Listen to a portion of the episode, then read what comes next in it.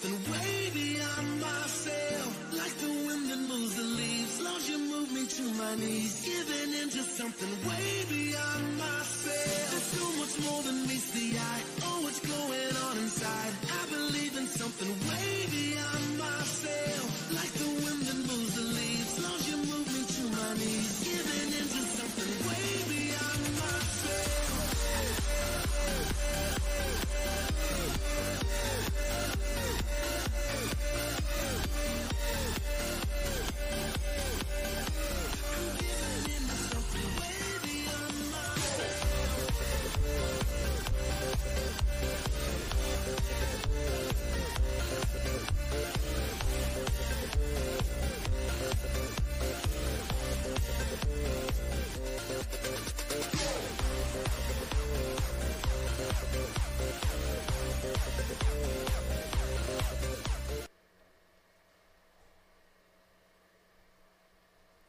Olá, seja muito bem-vindo a mais um episódio do Pazcast, o primeiro podcast da Paz Church São Vicente, aqui ao vivo no YouTube da Paz São Vicente. Seja muito bem-vindo, boa noite a todos. Estamos aqui hoje, uma visita, uma presença ilustre. Uau! Uau! Pessoal que eu conheci outro dia. Mentira. Cara, muito feliz de receber aqui Ricardo Inácio, o líder do Time Start. Boa noite. Boa noite, Seja muito bem-vindo. Boa noite, galera. Tamo junto. Sinta-se em casa. A, a, gente, como de costume, temos amendoim aqui, salgadinho. Não temos jujuba hoje, mas temos o. Que nossa... pena que não tem jujuba ah, hoje. Né? Mas terá quando você. Jujuba é só pro pastor, né? Não, é você é pastor também, pô. Você é pastor também, ó. Tá valendo. Dá moral pra todo mundo aqui. Amendoinzinho japonês. Oh, com certeza, isso é bom, hein? Esse, é, é bom. A marca é boa. Vou comer um aqui pra ver se tá. Vai comendo aí, que o pessoal vai chamando a galera pra participar aí da live, vai curtindo. Ó, até, su- tá, tá até subindo o som do teu mastigar aqui, ó. Tão gostoso que é, fresquinho esse amendoim. Isso. Aproveita o refrigerante aí. Especial pra você. Não tem todinho hoje. né? Coca-Cola, mano. É, deixa. Enquanto a galera vai, ó, deixa teu like já aí, curte e se inscreve no canal se você não é inscrito. Já vai compartilhando com a galera, chama todo mundo. Que eu vou dar aqueles recadinhos básicos aqui que a gente sabe que o, o pessoal que dá força pra gente, que deixa a gente aqui é, seguir com o nosso projeto, nosso sonho, vai nos patrocinando, que são os seguintes patrocinadores aqui, nossos amigos, a Família Produções, que montou toda essa estrutura aqui, você tá vendo, Ricardo? As câmeras aqui, parte de, de iluminação, Muito top. muito bom, né? Imagina ter esse tipo de material, esse tipo de ferramenta aí pro teu evento. De repente, olha, ó, uma cobertura da tua formatura, o casamento, né, o evento da tua empresa. E eles têm drone também, cara, muito interessante aí. Se você precisar de uma cobertura profissional, tudo em HD, tudo em, em- na melhor definição possível, pode contar com a Família Produções. E também faz fotografia, ó, todos os, os- os serviços deles aí. Acesse também aí, ó, a Família Produções no Facebook, no Instagram e também no YouTube. Se precisar também do serviço dele, é o WhatsApp dele ali, ó. 1398840 7391. 1398840 7391. Beleza, gente? Se quiser fazer. Oi? Tá, é, o pessoal da produção aqui também avisando que está na descrição do vídeo aí. ah, todos os, os- os- os links aí, os contatos do Família Produções. Se você quiser um, um material, o seu, o seu evento registrado da melhor forma possível, com HD, com o som, imagem e iluminação, fotografia, tudo de bom aí. A Família Produções consegue promover para vocês, tá bom? Nosso outro patrocinador aqui também com a gente é a Marcenaria, Marcenaria Creative Design. Conhece? Opa, Você já ouviu falar? já, fera, hein? É boa? Ô, Você recom- excelente. recomenda? Com certeza. Eles que deram essa mesa aqui pra gente aqui, ó. O cara é bom, hein? É bom, né? mano? É A bom. madeira é boa, ó. É. Boa. E o painel também, ó. Maravilhoso. Lindo. Ele nos ofertou aí com um coração enorme, o Vini. Se você de repente está pensando em ocupar aquele espaço já estratégico na tua casa, no teu cômodo, na, na tua cozinha, na tua sala, e de repente não consegue encontrar no mercado um, um móvel que seja da medida certa, pode chamar Creative Design. A equipe vai lá, a tua residência, vai medir direitinho assim o teu cômodo, o que você precisa, vai entender o teu sonho e vai reproduzir isso em móvel de qualidade, numa madeira que vai te deixar surpreso, cara, de tão boa que é, porque eles trabalham sempre com, com, com um produto de qualidade. Então chama aí no WhatsApp no 13 3461 2859 ou no 13 98156 3888. A marcenaria, marcenaria Creative Design na medida dos seus sonhos. Olha que slogan bonito, né? Ô, Curtiu? Lindo. Muito bom. O trabalho deles aí de qualidade, gente, tá? Não vai fazer que nem eu que fui na. numa- hum, eu ia falar aqui a, a loja que eu Não, fui. não, não fala É não. melhor não falar. Mas eu fiz um carnezão de 12 meses Sim. em dois meses estava quebrada a cama. E você, você olha para aquela madeira, aquela, parecia aquela, aquele papelão, né? Tudo compensado, coisa ridícula. Não faça como eu, gente. Entra em contato com a Creative Design. Eu já aprendi. Nos próximos móveis eu vou conversar com o Vini. Beleza? Com a gente também o Estúdio B, aqui, o Estúdio B, que fez essas canecas maravilhosas aqui com a gente. As canecas personalizadas com o logo que você quiser aí. De repente tem a sua festa aí de aniversário, você quer personalizar todo, toda a, a, a questão também da decoração. Entre em contato com o Estúdio B, arroba Estúdio B no Instagram e você vai ter o, o a melhor, atendi, melhor atendimento aí para sua festa, para seu evento também na parte de decoração, tá? E se você estiver assis- assistindo esse vídeo e falar, entrar no direct lá do Estúdio B, arroba Estúdio B, falar que você viu esse anúncio aqui no podcast, você ganha 10% de desconto, tá bom? Só corre lá, chama a Beatriz e você vai ter esse descontão aí garantido, beleza?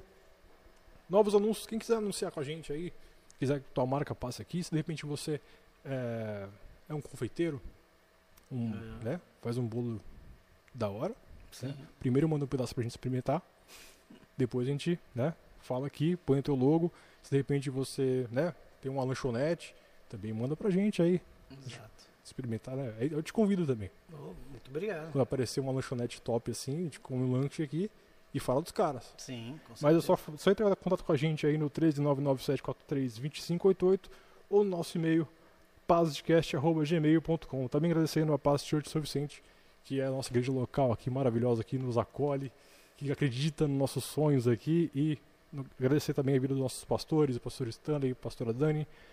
E se você quer conhecer aqui a- o nosso ministério, aos domingos às 10 e às 19, tá? As portas da igreja estão abertas para vocês, escancaradas, vamos te receber com coração de braços abertos. Não vamos poder abraçar, mas o soquinho tá garantido. Beleza? Bom, sem mais delongas, mais uma vez, Ricardinho, muito obrigado pela tua presença aqui, cara. A galera tá chegando aí na live. Temos quanto? Claro. Você não curtiu ainda, o, o- o cara de pamonha? Dá, dá um like aí. Curte aí, compartilha a live com, a- com, com o pessoal. Chama as tuas células, chama a família, chama os amigos. E vamos participar aqui que hoje o papo tá maravilhoso. É, temos quantas pessoas na live aí? Quantas pessoas mais ou menos? 22? Maravilha. Então vamos, vamos chamar a galera. Então, tá, tá pouquinho ainda. Nós, nós vamos conseguir hoje de relíquia aqui hoje, nessa, né, nessa conversa, vai ser maravilhoso. Chama mais o pessoal aí, gente. Beleza? Mano, mais uma vez, eu tenho que te agradecer por tudo, não só por hoje. né? A gente se conhece tem uns seus sete anos, talvez, por aí. Por aí. E eu tenho muito a te agradecer por tudo que você já fez na minha vida, pela minha família. Então aqui fica o registro para a vida inteira. Nossos filhos daqui a 10, 15 anos vão ver essa, essa live aqui, essa, essa pagação de mico que a gente está fazendo aqui hoje. e, cara, muito obrigado por tudo, mano. Seja bem-vindo. Amém. É uma alegria poder estar aqui, agradecer a Deus, né? Exatamente. é, por essa oportunidade, né? E agradecer a você, né, Jonas, pela, pela ideia, o Diego, toda a equipe. Vocês são fera demais, é, sempre trabalhando para o reino e para mim é uma alegria poder, de alguma forma, cooperar com as pessoas hoje aqui, com a nossa história. Agradecer também a minha esposa, minha filha que está lá em casa, amo vocês. Beijinho. Te liberaram hoje da gente. É. né? Pô, legal. Agradecer também a equipe que tá aqui, ó. Aqui nós estamos com o Felipe Família aqui também na produção, o Leozinho na, atendendo o pessoal da audiência e, e o Dieguinho também, só ajustando a gente a parte de direção aqui. Glória a Deus pela vida de vocês. Mano, pra começar, eu queria. Léo, tá no jeito aí? Eu queria. é, queria que você reconhecesse. Peraí, que ele tá preparando lá. É que a gente tem uma surpresinha aqui pra você. Opa, É, surpresinha. uma surpresinha. Uma surpresinha, Que não Parce- estava no script. é, mais ou menos. surpresinha camarada nossa aí. Queria que você reconhecesse esse rapaz. Quem seria esse rapaz cabeludo aqui? Sei não, cara. Sabe não, mano? Caramba, hein, cara, quanto tempo. Ó, eu tenho essa foto, hein? É, Tenho essa foto há anos. tinha mais cabelo, né? Pô, tá, mas você tinha estilo, hein, mano? É, estilo Se eu fosse evangelizado por um cara desse, eu. um mexicano, né? É, mexicano. Tava que nem tu. Tava, né? Me chamavam de João Batista, João Batista, Jesus e também o pescador parrudo, né? pescador parrudo. Ué, tá rindo aí por quê? Não, não, isso, isso é verdade, gente. É verdade que essa coincidência, essa, essa referência, né? Tanto é que, ó, o pessoal confunde até hoje em dia. ah, quem é o pescador Beleza, parrudo, Beleza. que é o Ricardo Inácio. Olha, cara. A dificuldade de encontrar a foto do personagem de camisa, né? O Léo foi cuidadoso e colocou uma camisa no, no, no Mar- Marcos Pasquim. E, cara, não dá pra você. Você bate assim de relance a 80 km por hora, você fica. ó, quem é quem? É. Né? Ainda bem que os starts nem sabem quem é esse cara aí. Não, não, é melhor não saber, porque você vê que loucura, cara, a televisão Loucura, é. já era aquela época, né? É verdade. Escrachado, o negócio Cara, eu sempre trabalhava, eu trabalhava na encenação e ele teve fazendo uma cena lá na, na encenação da Vila de São Vicente. E uns amigos meus fizeram uma brincadeira, falou: "Poxa, nós vamos cercar você tipo segurança, e tu baixa a cabeça, e tu fala, a gente vai falar, ó, o Marcos Pasquim tá entrando". E aí tu baixa a cabeça e vamos que vamos. Eu falei: "Ah, vamos embora, né?". Rapaz, tu não acredita, as minas não entraram na Aí vieram aquela multidão de minas, ah, fiquei com medo, aí os caras, não, é brincadeira e tal. Da hora, mano. Mico geral, cara. Mico Mas o, geral. o cabelo você mantinha por estilo, meu, você curtia. Cara, Isso aí foi bem depois do quartel, né? é, é, então, é, na verdade a história foi assim. Eu comecei a cantar num coral chamado Família Coral. E aí a, Ah, legal. é, a galera black e tal, falou, pô, vamos deixar o cabelo crescer, né? Aí eu falei, ah, tem que fazer parte do, do esquema, do movimento. Né? A gente já tem ima- é, uma imagem do que essas meninas viram naquele dia. É mesmo? É. Põe Léo. Imagens. Olha lá. Elas viram isso, cara. Elas viram o Marcos Pasquim no Ricardo. Muito da hora, né, cara? Meu Eu- Deus, que, eu- que é isso? aqui é criati- criatividade do cara. O cara tá em casa, o cara é, é munido de uma ideia e ele deixa fluir. Glória a Deus pela vida do Léozinho. Parabéns, mano, pela, pela, pela, Pela zoeira. pela zoeira aí. Muito, você foi muito bem, mano. Vamos falar sério, né, gente? Sim, Vamos sim. falar, você tá aqui pra, pra gente falar coisas sérias, é brincadeira só pra gente começar aqui com o pé direito. É, são histórias, né, É, cara? Engraçadas. não, mas assim, é interessante. Eu também já fui confundido na rua já com, com, Com Janequine. Giannichini. É, faz- tempo. Mentira. Bom, vamos lá. É, mano, como eu faço tem sempre as perguntas pro pessoal aqui, é, nós- a, a história da humanidade ela é dividida em dois, antes e depois, do, depois de Cristo. Também a nossa vida. Né? Nós éramos um antes de Cristo e nós fomos é, transformados através dele e nós nos tornamos uma nova criatura. Então, como que foi isso na vida do Ricardo? Antes e depois de Cristo. Quem você era antes de Cristo? Quem, como, como Cristo te encontrou, né? Nessa nessa ilustração e como você estava quando você chegou a Cristo, né? Lembrando que é uma outra pergunta que eu quero te fazer, é, porque você, diferente dos nossos outros convidados aqui, o, o pastor Stanley e o Felipe, você veio de um berço cristão, né? Seu pai era pastor, né? Então, é uma outra pergunta que eu já quero, te, já quero engatilhar. É que se filho de crente nasce crente, mano. Bom, muito boa sua pergunta, porque é, algumas pessoas têm essa curiosidade de saber como é que é, de repente, o antes de Cristo depois de Cristo em, alguém que nasceu num lar cristão. Existe isso? Né, Geralmente a gente fala, não, nasci no, nasci no berço é, evangélico. né, Eu nunca vi berço evangélico, católico, espírita. A gente nasce, né? E eu tive o privilégio de ter uma família cristã, pais que serviam ao Senhor Jesus, que eram íntegros, eram referenciais para a nossa vida. É, porém, é, filho de peixe é peixinho, mas filho de crente ainda não é crentinho quando nasce. Precisa tomar uma decisão. Mas é, eu posso dizer que o meu antes, eu posso colocar antes da religião e depois da religião. Bem pontuado. É, porque eu conheci Jesus né, através dos meus pais. É, todos os dias meu pai fazia culto doméstico, todos os dias mesmo, todos os dias. O café da manhã era de lei, é, ler Bíblia, cantar, orar. Então eu convivi com um discipulado profundo, ele mesmo cuidava da minha vida, célula em casa. Então eu vim desse mover. E aí todo mundo pode pensar, nossa, um- que privilégio, não, hipercristão.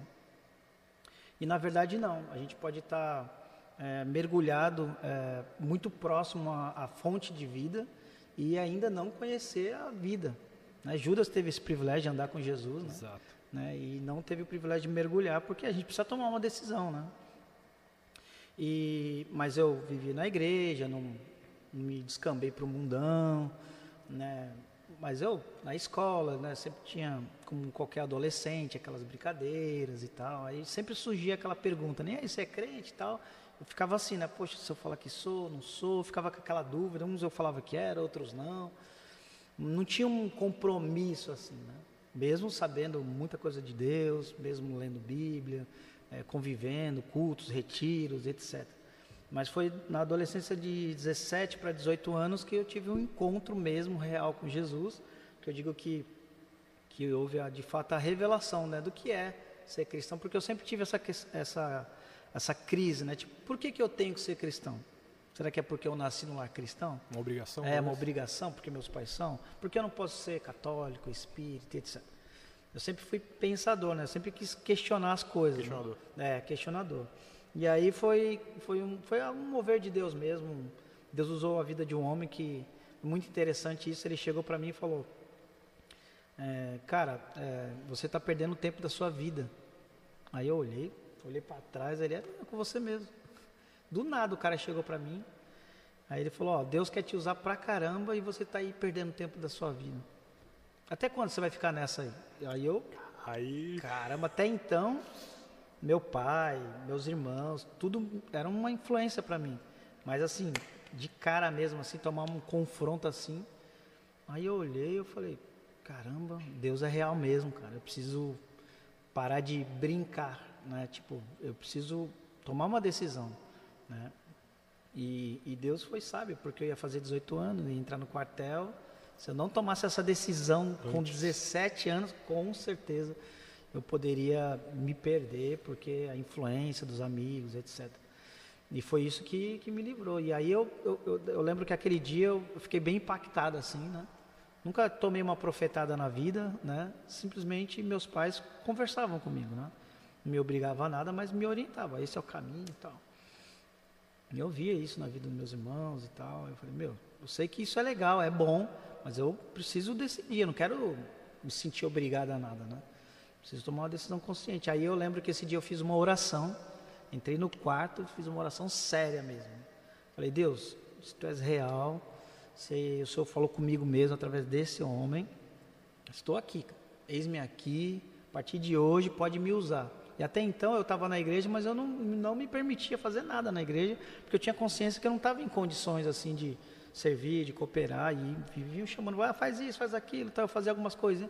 Não, não quero, não quero me envolver, tá? não queria compromisso. Né? Sim. Queria me preparar para curtir a vida e por 18 anos, porque meus, meus pais sempre nos criaram assim, ó, até os 18 anos vocês vão seguir a linha, depois dos 18, quando vocês estiverem maior, vocês fazem o que vocês quiserem. Mas ele sabia que aquele versículo é real, né? Ensina a criança no caminho que deve andar, para quando estiver mais velho não se desviará dele. E eles sabiam que a palavra é a verdade, e eles já sabiam, ó, com 18 você faz o que você quiser, mas eles sabiam que, que o trabalho que eles tinham feito ia dar certo, né? É uma questão de fé, muito legal isso. E aí foi onde eu, eu assim, rapidamente Deus já começou a me dar oportunidades, já comecei a atuar na igreja e tal, fazer um monte de coisa. Tudo que ia surgindo eu fui fazendo, fui cooperando, servindo. Comecei a buscar Deus mais fundo, mesmo com relacionamento com Deus. Meu relacionamento era mais religioso, sabe? Na igreja, lia a Bíblia e orava. Em casa, quando meu pai orava, eu era tipo os filhos de Jó. Jó ele orava pelos filhos e os filhos de boa, vivia a vida e o pai que ficava lá intercedendo e tal. Mas foi, foi impressionante como é, parecia uma, algo que estava represado. Deus puf, instantaneamente liberou e começou a surgir dons e tal. Eu fui me descobrindo, né? Poxa, tá, e agora? O que, que eu vou fazer na igreja? Aí tudo que tinha de oportunidade, porque a igreja começou num, na sala de casa, passou por quintal, né? depois a igreja cresceu, veio para cá. E nesse né, esse caminho eu estava fazendo de tudo, né? Desde construção a pregar, cantar, fazer teatro, etc eu, eu coloquei assim uma meta. Eu, já que eu, eu vou me envolver, o que vier eu vou fazer com qualidade, com excelência. Mas eu sei que eu, eu tenho uma área específica no corpo de Cristo, né? E só mais para frente eu vim descobrir isso. Então, assim, ele gerou uma expectativa, de certa forma, né? Pra tua carne, tipo, com 18 anos vai vir a carta de aforria. Sim, estava vou- preparado. É.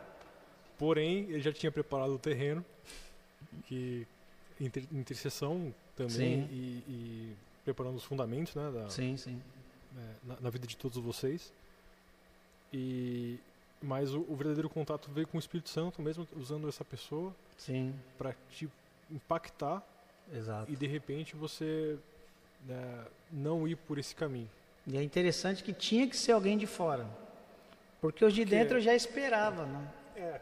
Já viu falar que nem Jesus, ele, na época que ele convivia com os irmãos dele, é, é, parece que os de casa não, não tem muita honra, né? não dão honra, né?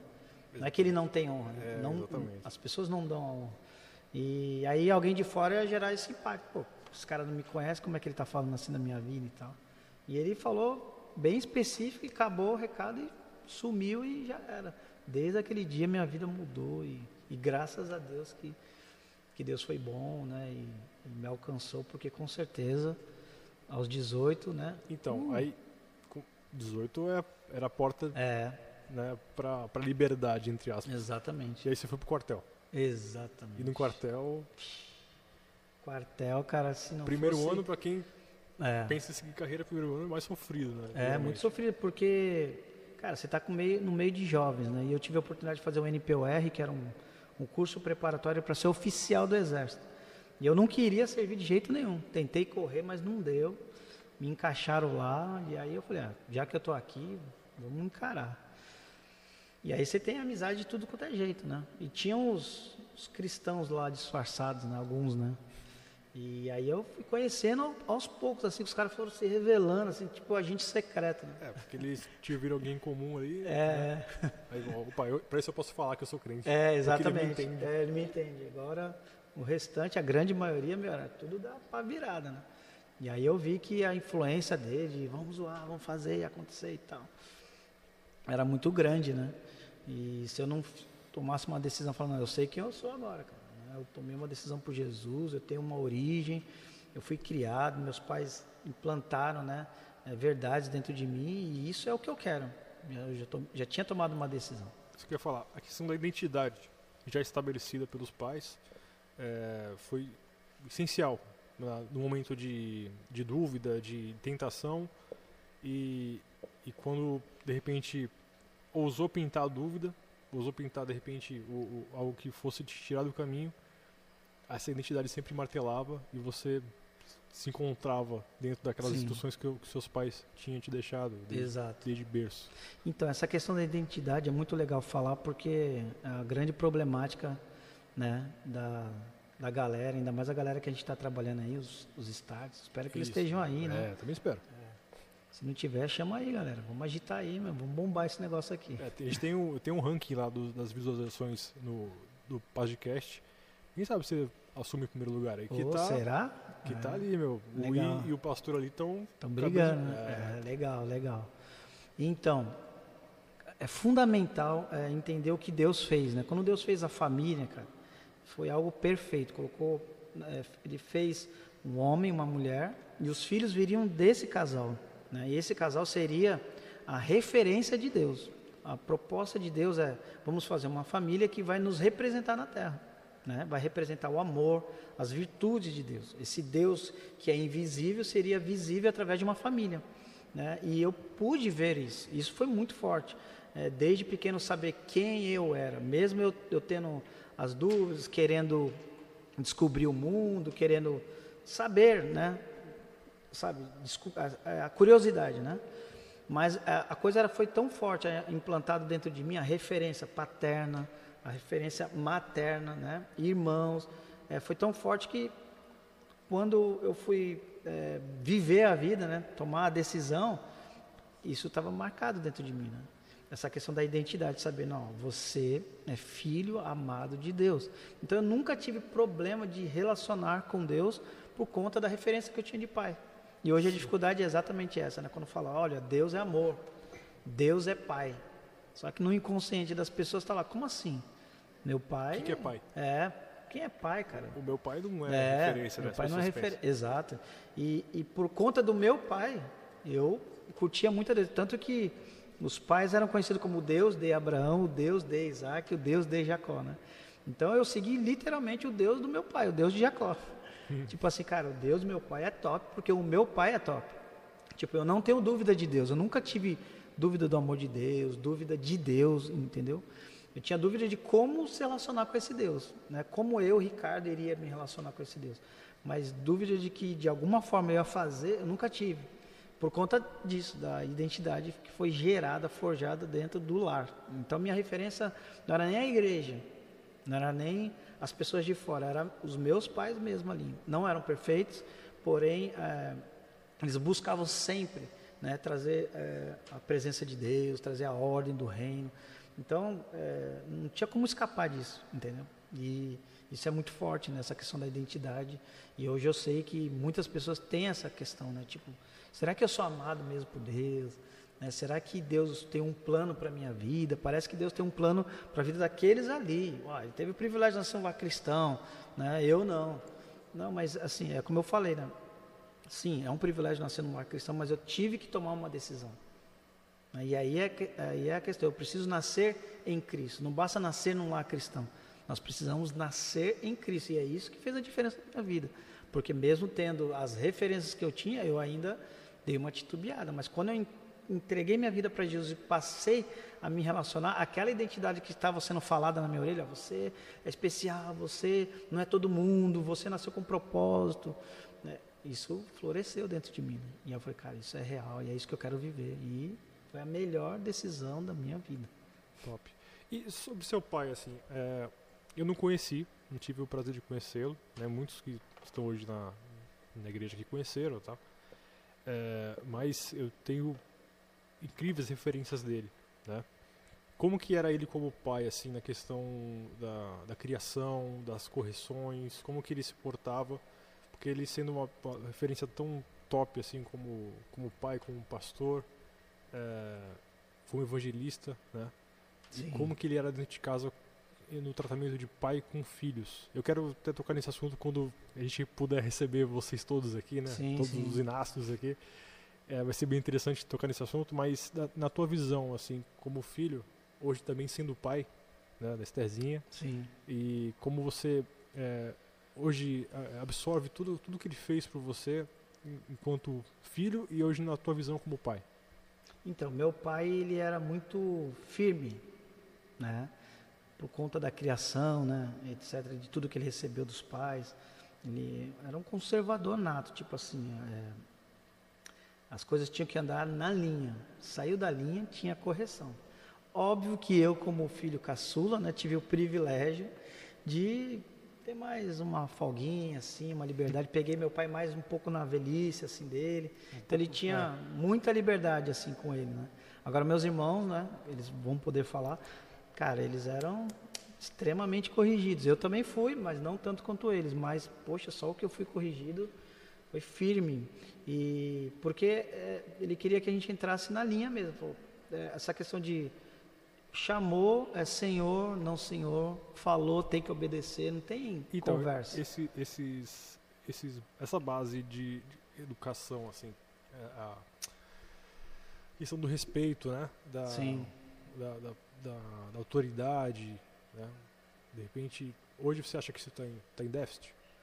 Ah, com certeza, né? Por conta dessa cultura, né? Das filosofias, pedagogias e etc. Tudo evoluindo, né? Para uma certa liberdade, né?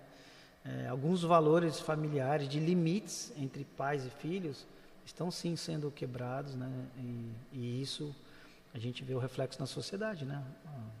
É, adolescentes que não respeitam professores. Meu, no meu tempo, cara, a gente admirava, tinha medo do professor. Falar de diretor, então, meu Deus. Por quê?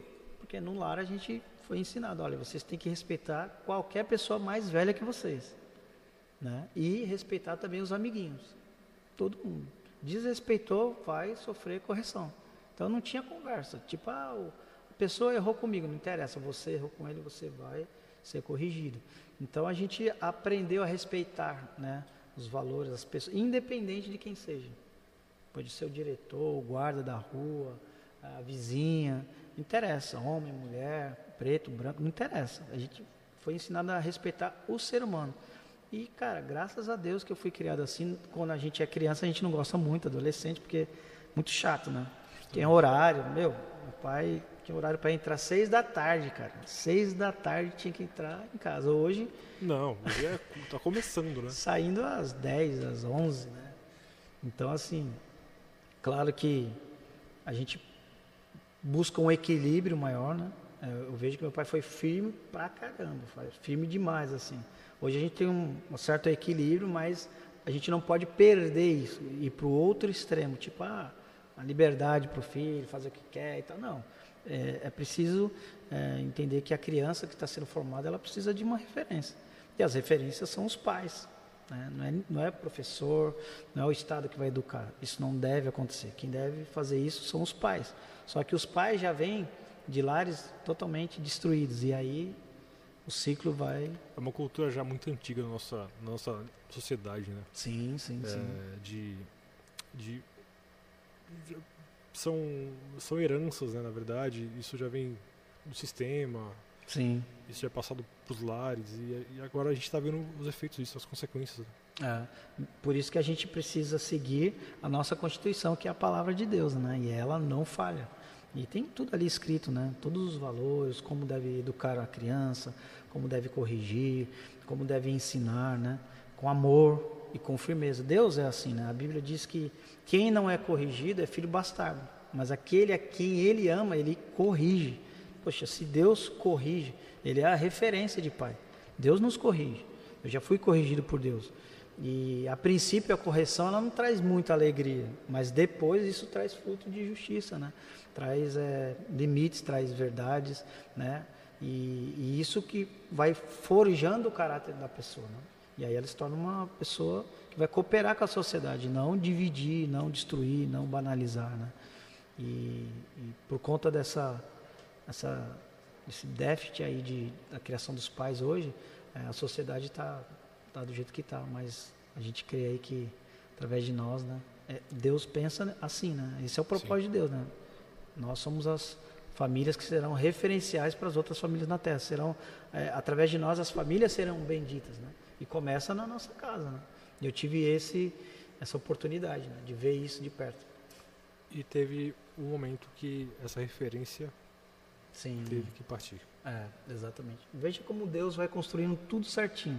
Deus me catou antes, porque saberia que se ele morresse antes de eu tomar essa decisão, eu poderia aproveitar e falar, oh. Inclusive, como aconteceu com o I, ele comentou aqui com a gente, que quando ele perdeu o pai, Sim. veio esse, esse sentimento de agora minha, a, ele citou que as defensas dele caíram. Sim. Né? Então, assim, era, era o parâmetro ali de, de dos limites. Sim. Era a presença do pai. Sim.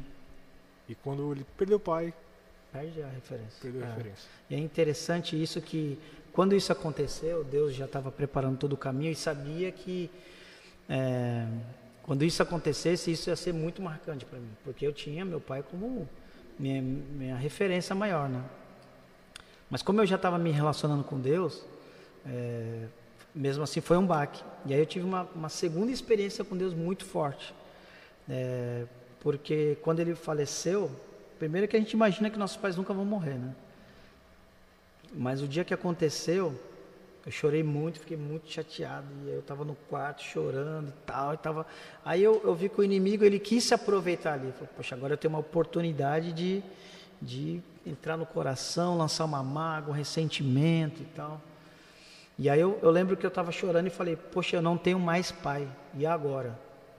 Cara, aí eu ouvi uma voz, cara, que é a voz de Deus dizendo, eu sou seu pai. Essa frase, eu sou seu pai. Na mesma hora, cara, que eu estava muita mágoa, um ressentimento de raiva com tristeza e tal, cara, invadiu um, uma paz interior, uma segurança, uma alegria, um amor. Cara, na mesma hora eu fui completamente curado. Porque naquele momento, eu creio que um espírito de orfandade queria se aproveitar da situação. E agora? Tu não tem mais pai. Esse teu Deus deixou você sem pai. Né?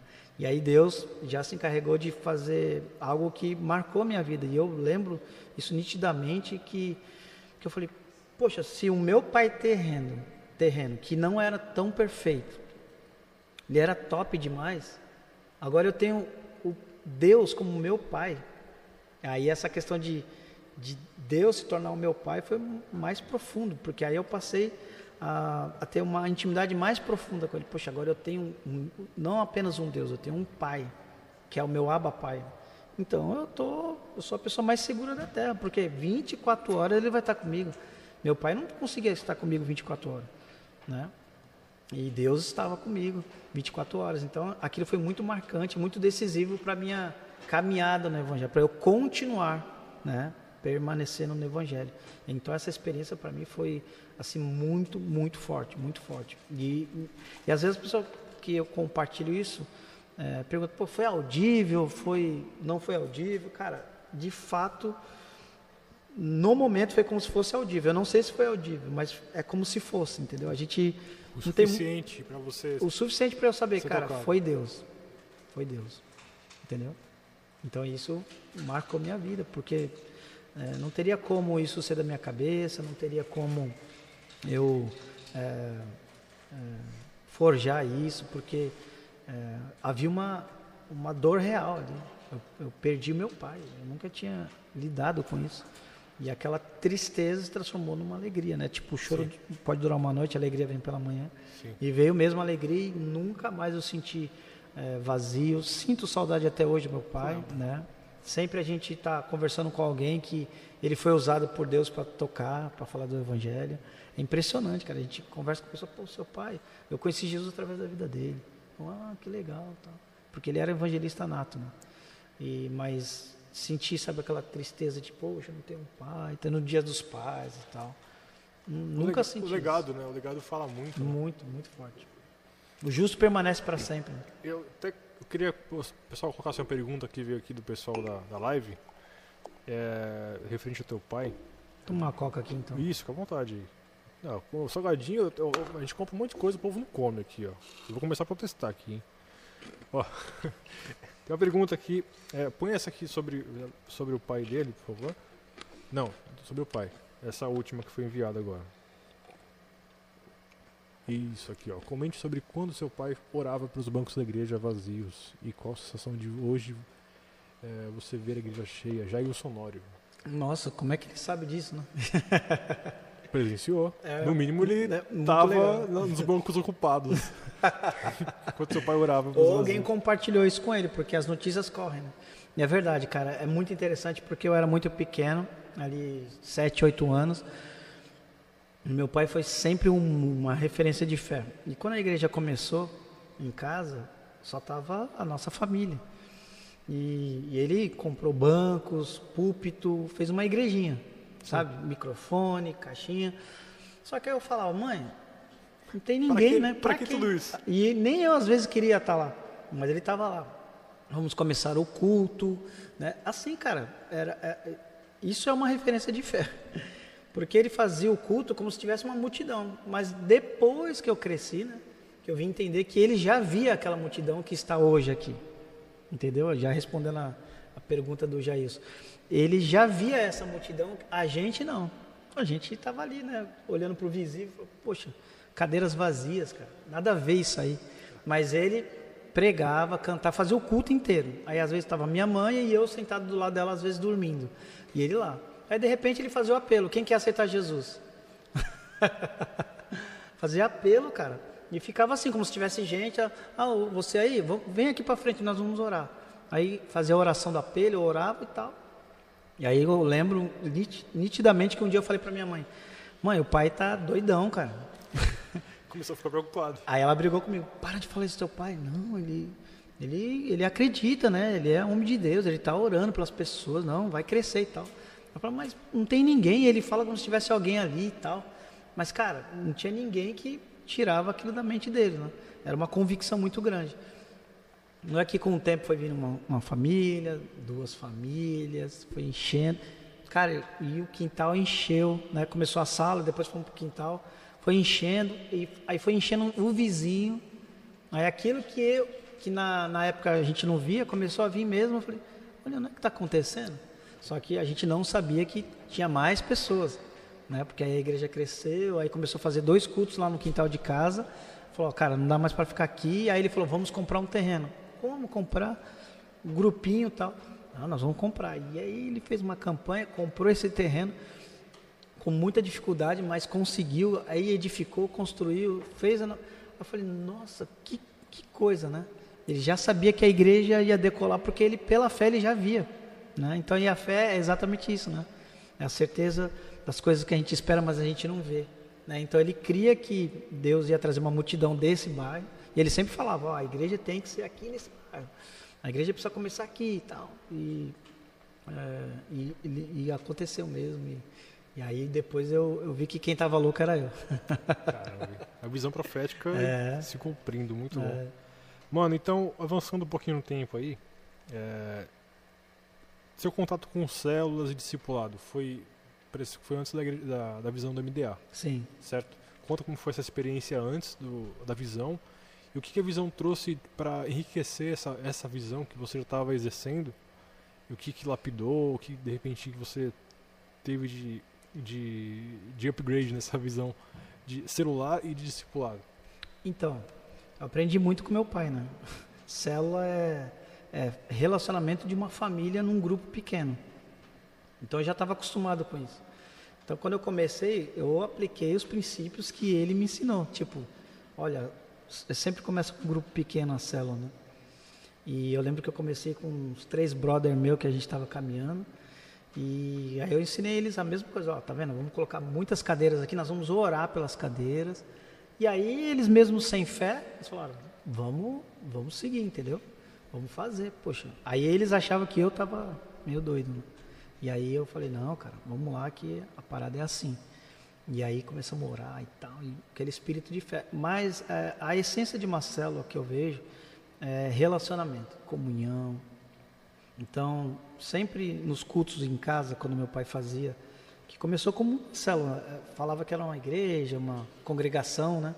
Mas era uma célula, né? Sempre tinha comida, comida, conversa, relacionamento, Jesus, oração, louvor cura, milagres, eu vi muitos milagres, pessoas se convertendo, famílias sendo libertas de vícios, assim, no quintal da minha casa. Sim. É, demônios, pessoas endemoniadas sendo libertas. Caramba. É, cara. Eu lembro até um dia uma situação dessa muito engraçada, meus irmãos até sabem muito dessas histórias porque eles eram mais velhos. É, de uma pessoa lá endemoniada. Traz um pouquinho essa marcação. De uma pessoa lá endemoniada. Só por meio. Isso aí, garota. Aqui. Isso. Legal. Tá chique. Isso de uma pessoa endemoniada e e aí eu foi a primeira vez que eu vi, né? E aí ele falou: "Eu vou entrar na pessoa mais fraca". aí eu tremi na base, graças a Deus tinha uma irmãzinha que saiu correndo. aí eu ia correr, aí ela correu, eu falei: ah, "É ela, então beleza, pega ela". Ele jogou com a mais fraca correu. Cara, muitas histórias. E na célula também, né? A gente teve muitas histórias de cura, libertação, salvação tal. Vários milagres assim. E tudo assim, com espírito de fé, alegria, comunhão, é, transparência, né? muita verdade um com o outro. E servindo, né? Servindo, cuidando. E, e não tem como, cara. As pessoas, elas, elas, elas conhecem, elas ouvem falar de Jesus, né? É, mas elas querem ver Jesus. Ver é diferente. Então, é amar é em atitude. Então, quando você serve de verdade, as pessoas percebem isso, elas são contagiadas e aí uma vai trazendo a outra. Não tem como. Ah, vamos lá, é legal lá. Por quê? É alegria, é um ambiente de fé. E aí a célula foi crescendo, crescendo, crescendo e, meu, chegou a ter, sei lá, 30, 40 pessoas numa célula, mas sem é, as estruturas MDA. Sim. Não tinha festa de Natanael, mas a gente fazia. Depois foi entrando as nomenclaturas do que a gente já fazia.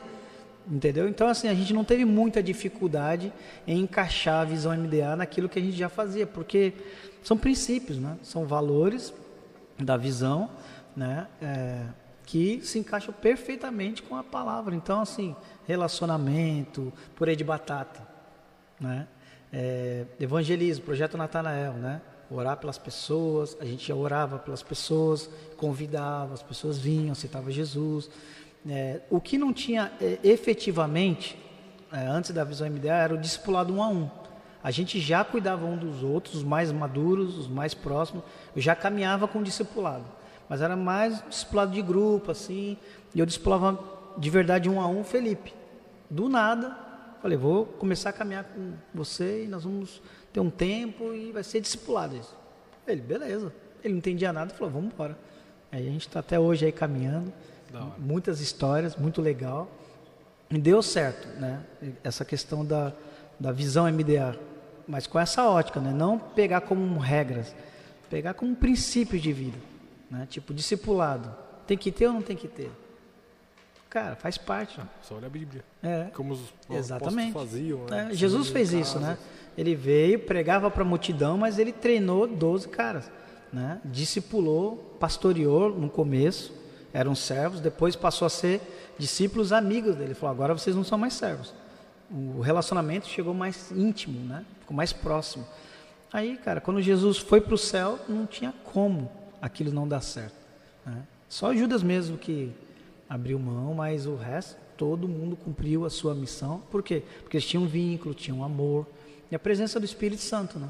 Que esse é fundamental, cara. Uma célula sem é, o Espírito Santo pode ter a visão MDA. Se não tiver o Espírito Santo, não vai para frente. Pode seguir todas as regras, seguir toda a cartilha, não dá certo. Tem que ser realmente é algo gerado pelo Espírito Santo. Por isso que eu falo, não, não basta ter né, os valores ali da visão. Você tem que ter os princípios encarnados dentro de você. Quando isso é real dentro de você, não precisa mandar você falar de Jesus, né? não precisa mandar você, ó, oh, tem que barnabear esse irmão aqui no final da célula. Flui. Cara, isso é natural. natural. A gente ficava no, nas comunhões, acabava a célula, vai, nove e meia, mas a galera ia embora meia-noite, meia-noite era comum. Ia para um restaurante, a gente fechava os ambientes. A gente é acostumado a os garçons falar, ó, sai por favor. Aí a gente saía e ficava na frente. Aí os garçons limpavam tudo, fechavam as portas dos locais, embora. ia embora, passava pela gente e falava, que povo é isso aí, né? O que, que eles têm tanto que eles falam? É que a gente, na verdade, a gente inventava desculpa para estar junto. A célula era só um dia de estar junto ali, uma desculpa, ó, tem a célula, mas era para estar junto para se relacionar, entendeu? Então é um prazer estar junto. Já parou para contar quantas células se multiplicou? Cara, até onde eu contei sete. Sete. Sete células. Assim, eu multipliquei, aí meu discípulo multiplicou sim, e sim. foi a, ramificou. a, raiz, ramificou. A, a, raiz foi então a caverna de Adulão. É, foi a, a primeira célula oficial. Já tinha uma célula antiga, mas oficial MDA da, da visão da Igreja da Paz é a caverna de Adulão. Aí você vai lá para Santarém. Sim. Conhece você foi com seus irmãos? Sim, sim. lá o Celso, Adriano. A, a Igreja da Paz, lá, o, todo o reduto deles, como é que eles trabalhavam lá com os ribeirinhos. Sim. Como é que foi essa experiência lá? Com... Cara, foi fantástico, porque a gente a gente estava procurando uma cobertura, né? Falando, não, a gente precisa de uma referência, porque a igreja que a gente era ligado, congregacional, a gente é, resolveu é, deixar né, a associação congregacional, porque Deus estava nos levando para algo que eles não estavam vivendo. Né? E por respeitá-los, a gente falou, até aqui foi benção, mas agora a gente quer caminhar numa outra proposta, né? E era muito fechado, né, a coisa lá, a visão. E aí a gente começou a orar, e aí foi aí que a gente conheceu o pastor Eibe através de um DVD de um irmão que falou, ó, conhece esse cara aí.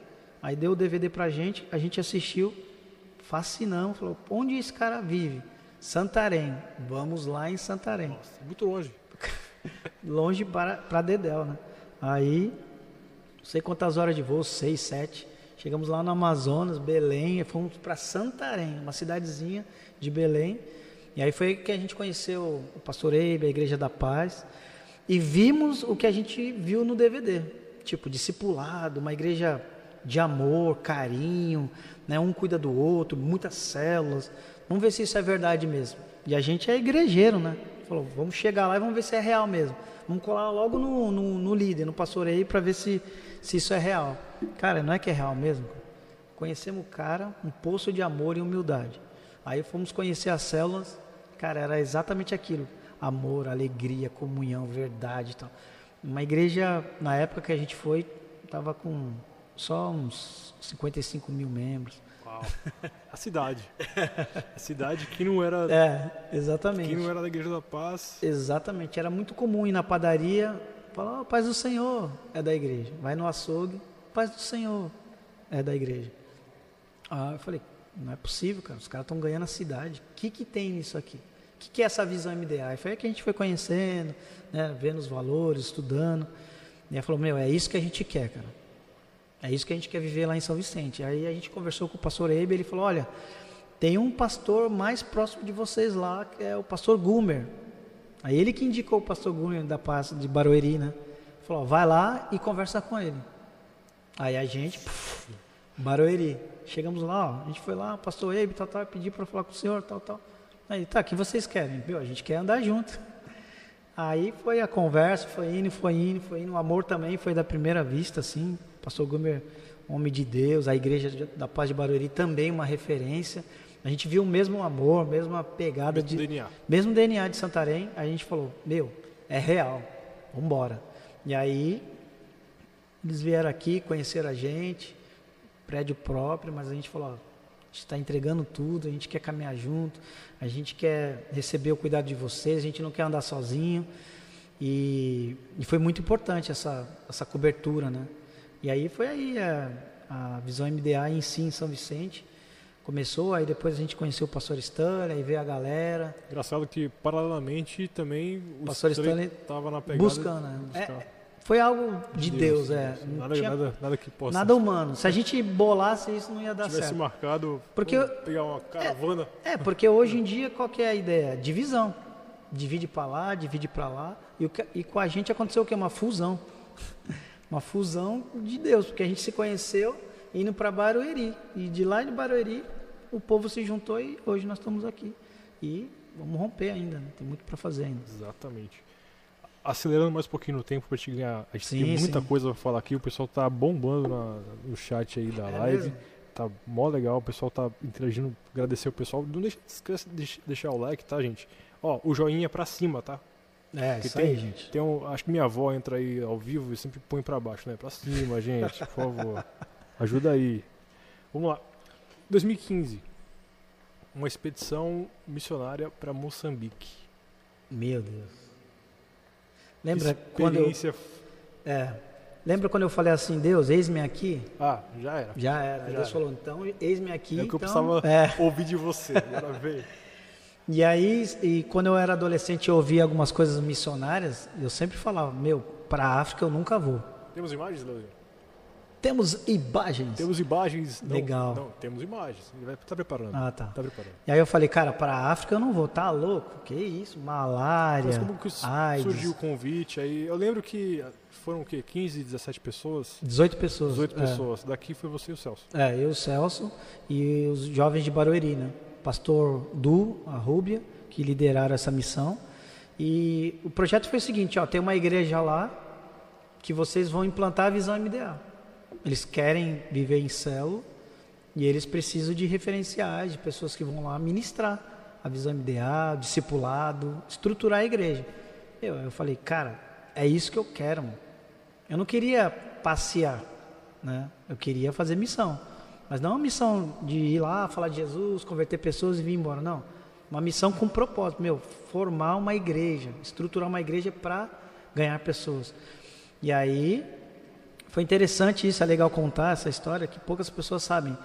Eu estava para casar em 2016 e eu estava juntando recursos para o meu casamento. E aí veio a proposta. Cara, quer ir para a África? Pô, beleza, quem vai bancar? Não, se- tu vai se virar, cara. A gente vai tentar levantar recursos, mas é um pouco cara a viagem, vai ter que aplicar recursos. E eu, na hora, falei, tô dentro.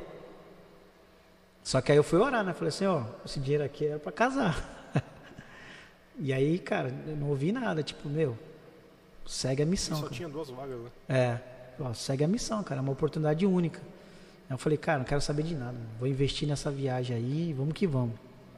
Meu casamento, Deus proverá. Fiz assim mesmo, priorizei o reino, cara. Falei, cara, é, missão, cara. 2016, eu nem sei se eu vou estar vivo. vamos embora, pum. Aí apliquei, aí fomos pra cara, foi muito legal, cara. Porque eu, a gente foi para ensinar né, a visão MDA e a gente foi surpreendido com o amor das crianças, dos adolescentes, Sim. a igreja extremamente é, alegre, cheio de vida. E foram 18 dias né, em Moçambique. Aqui temos imagens aqui. Olha né? aí. Eu também guardo umas fotinhas também dessa, Legal. dessa época. A gente estava intercedendo por vocês aqui, né? Legal. Enquanto vocês estavam lá. E olha que interessante. Volta aqui, mano. Volta essa, essa outra foto. Olha sobre o que a gente falou lá. Seminário de Paternidade, 15, 16 e 17 de maio de 2015. Exato. Estamos em 2021, seis anos, depois, seis anos e alguns meses depois. É. Né? Por que ir para Moçambique, é, sudeste da África, tão longe, para falar de paternidade? Exatamente, porque, cara, é, a maioria das crianças lá, elas não têm pais. Né? Os pais morrem muito cedo lá de doenças, AIDS, malária, é, porque ah, a higiene lá, né, é super precária, eles são muito pobres, as casas bem, alimentação bem bem escassa mesmo, é uma realidade totalmente diferente do Brasil. Por mais que você olhe aqui as favelas, né, e você olha e fala, poxa, eles são pobres e tal. Cara, uma favela perto de lá é, são ricos. Porque aqui, mal ou bem, tem televisão na favela, come, É, lá a alimentação é uma, uma por dia, né? Alguns, né? Higiene zero, né? Saneamento básico zero. E um monte de crianças, porque na verdade essa igreja é, eram basicamente assim, 30 adultos, 40 adultos, 300 crianças a igreja. Tá, isso aqui é igreja, né? Isso aí é a igreja. Teria de. O que, que você era? Era amianto? Zinco, zinco. Zinco? É, zinco. É, Um calor- Você tem esteiras nas janelas e também no chão. Sim, Não, O sol. púlpito é- parece que é um, é um móvel de madeira bem. É, Meia altura ali, só um pedestalzinho. um ventiladorzinho ali para os Pra músicos. quê? Pra, nada, né? Pra nada, Porque é. ali, só aquele cantinho ali. Cara, um calor absurdo, cara. Um calor absurdo. Próxima imagem, Leozinho. E o que eles mais sofrem lá é disso, é de orfandade. Olha aqui. A galera lá É, rendida. as crianças como se prostram, cara, na oração. Os aqui, ó, são jovens aqui, ó, jovens adolescentes. Cara, eles oram muito. Quando começa o culto, o pastor fala, ó, começa orando. Se a gente não interromper, interrompesse o culto, eles continuariam orando. Tipo, eles ficam meia hora orando, mas clamando mesmo, sabe? E eles tinham esse problema aí, né? Na, na época que a gente foi aí, a maioria tinha problema de orfandade, porque eles se veem como escravos ainda. Porque Moçambique tinha acabado de vir de de uma guerra tal, ainda tinha soldados ainda é, protegendo mercados, supermercados lá. E, e a gente veio mudar essa realidade lá pela fé, né? Mas essa questão cultural, é, claro que era recente, mas é, muitos ali não eram escravos, mas se portavam como escravos. Sim. Como espiritualmente você me explica isso, assim? Porque é, não é algo ensinado, é algo herdado. Sim. É um, é um DNA maldito, né? É uma herança que é transferida de geração para geração. Então, a, a formação, né? A África sempre foi muito usada para isso, né? É, para escravos, é mão de obra e quando eles receberam vocês lá, eles receberam com, com certa humildade? Como é que foi a questão? Eles portavam como se vocês fossem senhores deles? Exatamente. É, a, a, a maioria deles, em relação, por exemplo, eu não tive muito- muita dificuldade porque, né, meu, sou negão, né? Agora, os brancos da missão, vixe, eles tinham assim um certo cuidado para falar com os brancos, eles cabeça baixa e tal. Certo. Tanto que depois desse seminário aí, a gente percebeu que eles mudaram a postura dele. Ficou mais, sabe assim, à vontade, é, cabeça erguida, tipo assim, tratando mesmo sem diferença, né? Porque a gente já tratava eles sem diferença, mas eles tinham, sabe, assim, postura bem assim, ah, Sim. tadinho da gente, a gente é coitadinho. Mas, cara, depois desse seminário aí, a alegria, tanto que a igre- a igreja cresceu, multiplicou célula. Leozinho, próxima foto. Só pra gente continuar ilustrando aqui o pessoal como foi essa visita. Olha só essa imagem. Olha só, isso aí é uma criança, cara. Deve ter uns 3, 4 anos. 3, 4 anos. Era comum, na hora da oração, as crianças ajoelharem e orar, porque eles copiam os pais, né? É, lá eles clamam, cara. Eles, eles, as crianças todas ficam prostradas assim no chão de palha. Totalmente rendido. É, totalmente. Cara, isso, isso que eu falei, a gente foi para ensinar, mas a gente aprendeu muito, cara. A, a, a fé deles, a oração, a alegria deles no louvor. Ha, O louvor lá, cara, é dança o tempo inteiro, cara. É dança o tempo inteiro, é muita alegria, muita presença de Deus, muito legal. Foi uma experiência assim que marcou minha vida assim para sempre. Próxima foto, o... E eu espero voltar lá. eu tô, tô fazendo o Leozinho trabalhar hoje. Olha lá, olha só que Isso aí foi numa célula. isso, É, a é, parte visi- externa é. da igreja. Eu visitei uma célula e as células lá são assim, né? Na calçada, debaixo de árvore. Essa é uma célula infantil. Muito legal, cara. E a roupa deles, a, é, a cultura é É, maravilhosa. né? maravilhosa, cara. Incrível. Próxima Sim, é fotinha, lindo. Leozinho. Tem temos umas fotos? Aqui, ó. Celção lá. Olha o Celção lá, ministrando no louvor, vovô, Valtinho. Valtinho. Valtinho hoje tá na Itália, cara. Legal. É, fazendo missão lá. Ele e a família, tá bem um, pra deta- caramba. um detalhe, se, se o pessoal da live tá conseguindo ver, o Celso tá de meia. Por quê? Cara, por causa. Eles- Porque. Mas assim, tinha alguma, alguma, alguma, reverência ao, ao local? Ou- Não, ou Essa não. questão mesmo de... de- É por conta mesmo dessas Das esteiras, é. Tipo, porque como é de barro, aí para não sujar as esteiras onde a galera se prostra e, Ah, e- e o, o momento de culto tirava o tênis, mas não era nada assim Nada... re- é, é, ritual, não, não. Não, legal. Só pra deixar É. claro. Próxima, tem mais imagem, Leozinho? Temos mais imagem aqui, ó. Eu vi também os, os, os calçados fora desse, desse É. perímetro de esteira e tal. É, exatamente. E é. muitas cadeiras, né? É, você ver, assim, ho- hoje a gente, meu, nós temos Ar-condicionado. ar-condicionado, iluminação, telão. temos iluminação de, show aqui É. no nosso ministério hoje, graças a Deus, né? E assim É. que é, ajuda na, na, na- recepção, né? A pessoa Sim, quer se sentir.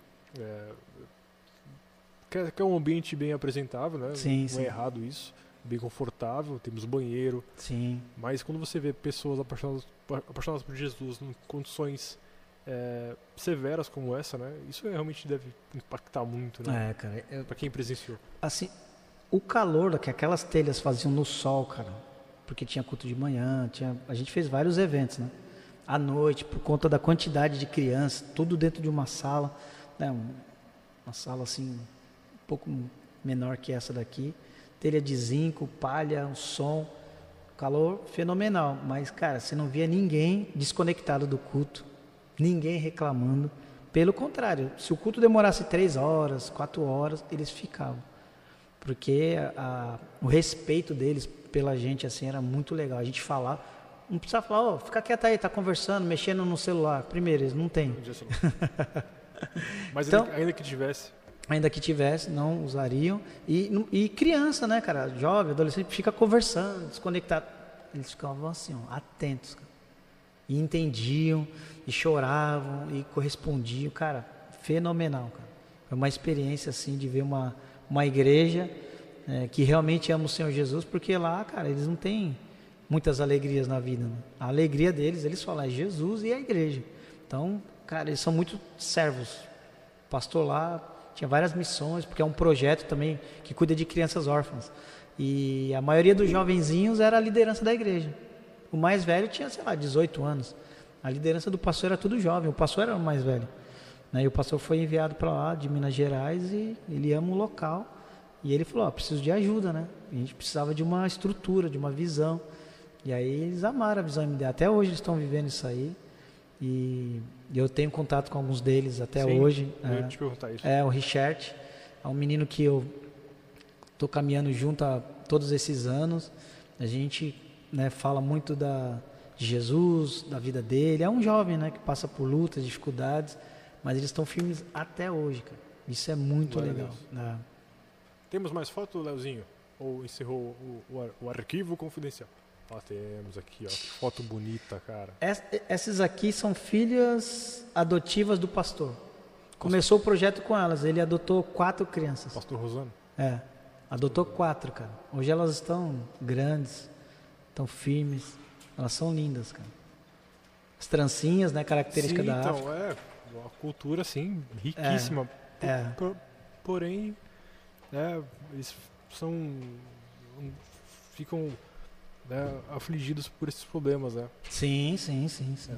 Políticos, talvez. Exato. né? é. Corrupção lá, ah, os hospitais, é, nossa, muito, muito complicado, cara. É bem difícil mesmo Moçambique. Tanto que a, a comida é, vem de outro lugar, porque ali a terra é cheia de. não produz muita coisa, entendeu? Porque a terra é cheia de contaminação, entendeu? Sim. É muito, muito é, ruim. a E olha que a gente estava em Maputo, é a capital de Moçambique.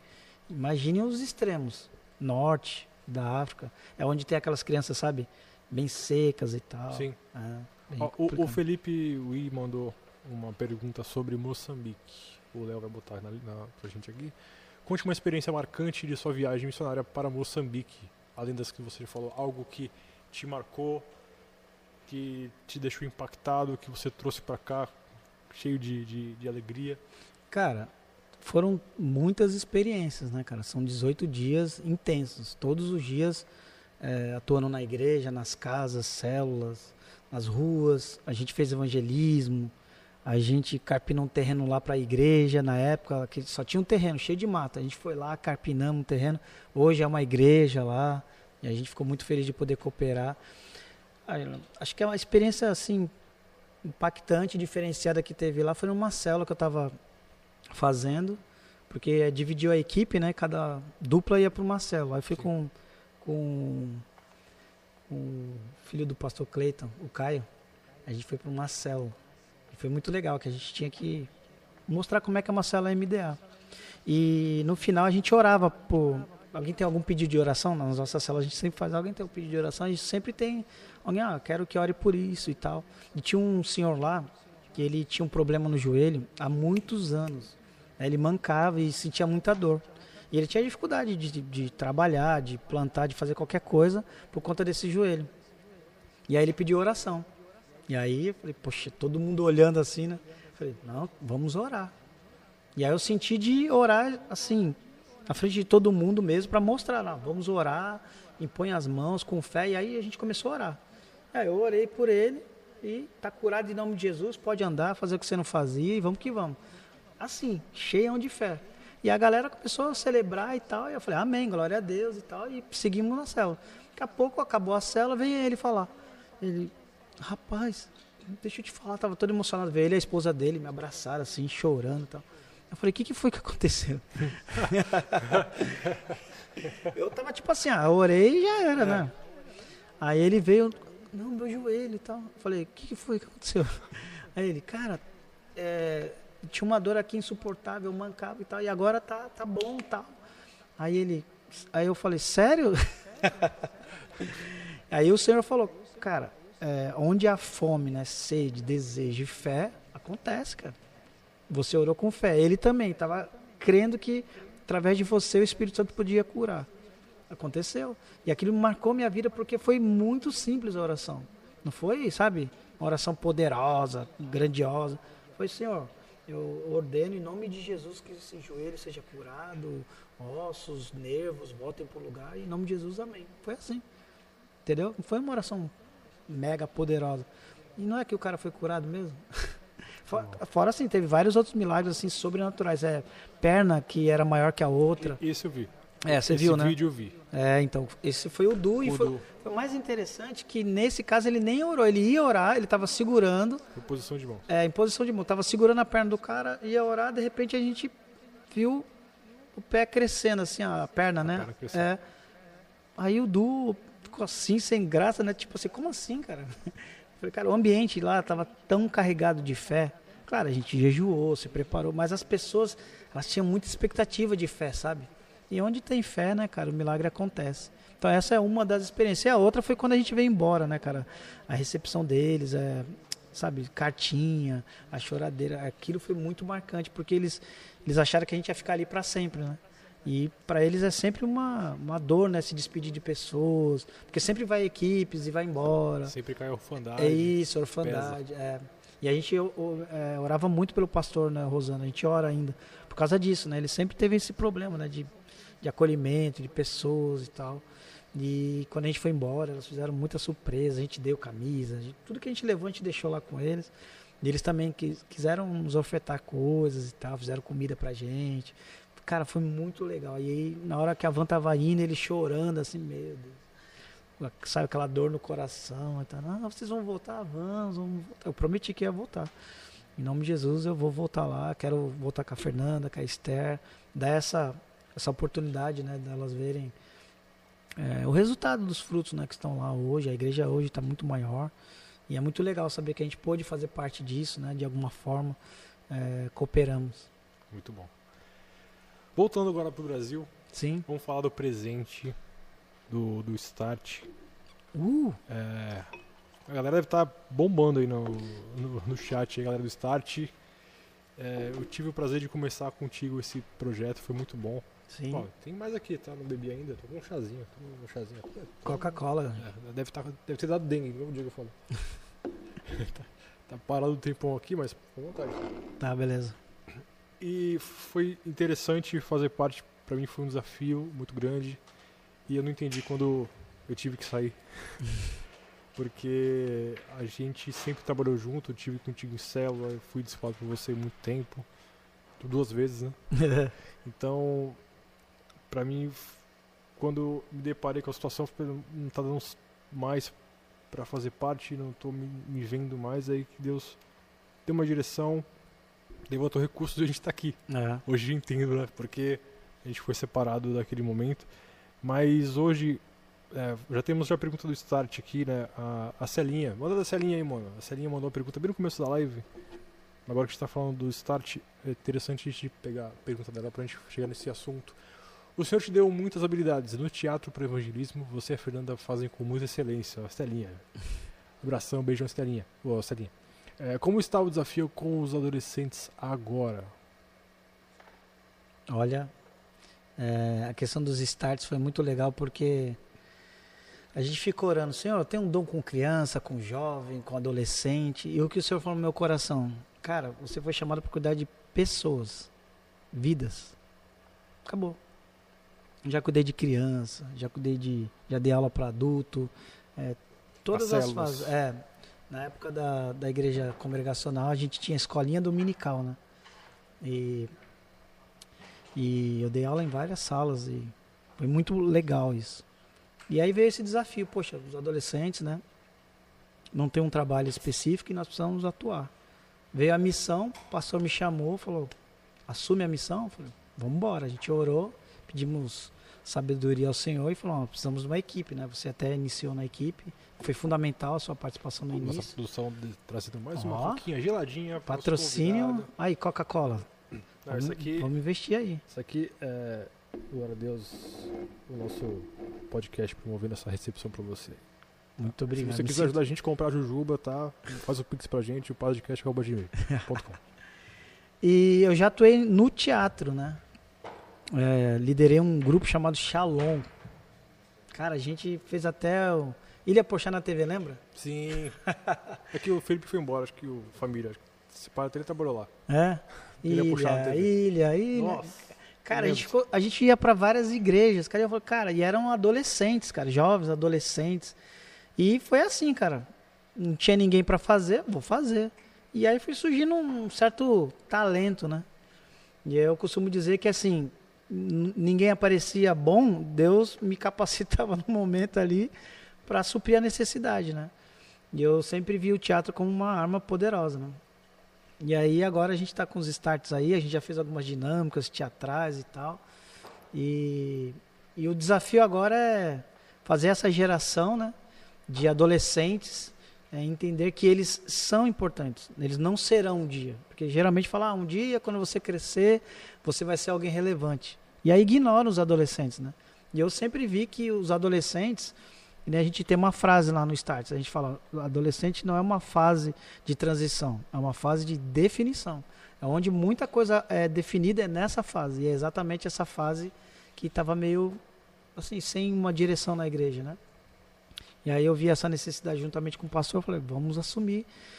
E agora está sendo muito divertido, né? Porque eles são cheios de energia, cheios de alegria, eles são vibrantes, eles são conectados, eles são empolgados, né? E, e é só Deus mesmo, viu? E a gente está pensando em fazer um encontro com Deus, né? Ah, legal. É, e a gente vai voltar a fazer teatro lá, viu, irmã Célia? Nós vamos fazer um teatro aí, um encontro com Deus. Eu tenho, eu tenho imagem sua de teatro, cara. Você fez aquele crente lá, aquele. aquele bonzinho. Não, é, você botou um óculos fundo de garrafa, dividiu o cabelo no meio, botou a Bíblia embaixo do braço. Aí é zoeira, né? Vocês têm essa imagem? Não, eu não tenho essa imagem, eu tenho na minha cabeça. Eu não tenho essa imagem. A gente perde muita coisa com o passar do tempo, troca de aparelho. Mas. Ah, é, é do teatro chamado Roda da Situação. É. É. Como é que é essa peça? É Evangelista Nascimento. A roda da... É o seu Evangelista Nascimento. A Roda da Situação é um talk show liderado pelo é, Chilton Santos, que era o Caleb, né, que fazia o papel do Chilton Santos e, e, tinha uma roda, né, que a gente chamava personagem de fazer perguntas, né? Tipo, se tivesse passando é, um, um é, não, você fosse convidado para um evangelismo no domingo e tava um dia de sol, você ia fazer o evangelismo, ia para a praia, aí geralmente a pessoa, não, eu ia fazer o evangelismo, aí a gente mostrava a cena real, entendeu? Aí eles falaram, ah, é um evangelismo que você ia fazer? Então vamos ver a resposta. Aí eles saíam de cena e aí entrava uma galera fazendo, representando, né? E aí esse evangelista Nascimento, ele tinha uma pegada de evangelista, mas no domingo ele ia pra praia, entendeu? Ah, tá. Então, tipo assim, a gente fazia Evangelista de segunda a sábado. É. Domingo à tarde fiz a sol. Exatamente. Então era uma peça muito engraçada, cara. A gente tá até. Eu tava até conversando, não sei com quem aí, que eu falei, cara, eu tô a fim de ressuscitar essa peça Legal, pô. é, da roda de situação com os starts. Sim. Mas na versão atual, mudar todos os personagens, fazer personagens atuais, assim, com uma linguagem, entendeu? É, mais atual, assim. Cara, é, é muito legal essa peça. É uma peça muito forte, cara. Muito forte mesmo. Porque assim, ela é engraçada, entendeu? Tá risada e tal. E aí, quando a gente voltava na cena, a gente falava, olha, você mentiu pra gente. Aí entravam os demônios, assim, levava a pessoa pro inferno. Não, dá spoiler também. Não, mas Prepara- tem um final, tem um final. Prepara, prepara final é- Teatro com a, com a o final é. Poderoso. Apresenta pra gente. É. Cara, é uma peça que a galera ri muito e no final chora. Ri e chora ao mesmo tempo porque se identifica, entendeu? Porque fala uma coisa, vive outra, e a gente representa isso aí, então. Sim. Então o teatro, cara, é uma arma poderosa. E com os adolescentes é muito legal. A gente já fez algumas dinâmicas no Cult Start e a gente dividiu eles pra fazer cenas e tal. Cara, muito engraçado, cara. Tem- tem muito uma- engraçado. Tem uma pergunta da Jana aqui sobre a tua escolha vocacional, né, profissional. Que, claro, se ela simpatiza bastante. Põe, Leozinho. Por que escolheu o curso de pedagogia? O que te motivou? E eu já quero já en- engatar isso no assunto atual é, com o Start. Se de repente é, isso tem te ajudado a lidar com, uma, com idades diferentes, né? Porque também é gerações diferentes que a nossa, que a sua, Sim, né? Eu sim, sou um pouco mais novo, mas a gente teve uma, uma infância um pouco parecida ali. né? E, e aí, linka pra mim essa questão é, profissional e hoje o que você usa disso, desse, conhecimento com o Start. Então, lembra que eu tinha tomado uma decisão, entregado minha vida para Jesus, falei, vou entrar de cabeça. E na época da faculdade, eu estava trabalhando num projeto social, cuidava de meninos de rua, chamado é, Projeto Resgatando, da Prefeitura de São Vicente. Então eu fiz pedagogia pensando em é, aperfeiçoar o meu conhecimento para porque eu era um educador. Eu precisava aprender a ensinar, porque eu sempre gostei de ensinar e nesse projeto fazia de tudo lá. Minha, minha parte era como se fosse trabalhar da, na parte artística, né? Fazia muitos trabalhos manuais. E eu fui crescendo naquilo, e dava contava história bíblica também, fazia teatro, sempre os- envolvidos eh, os dons, né?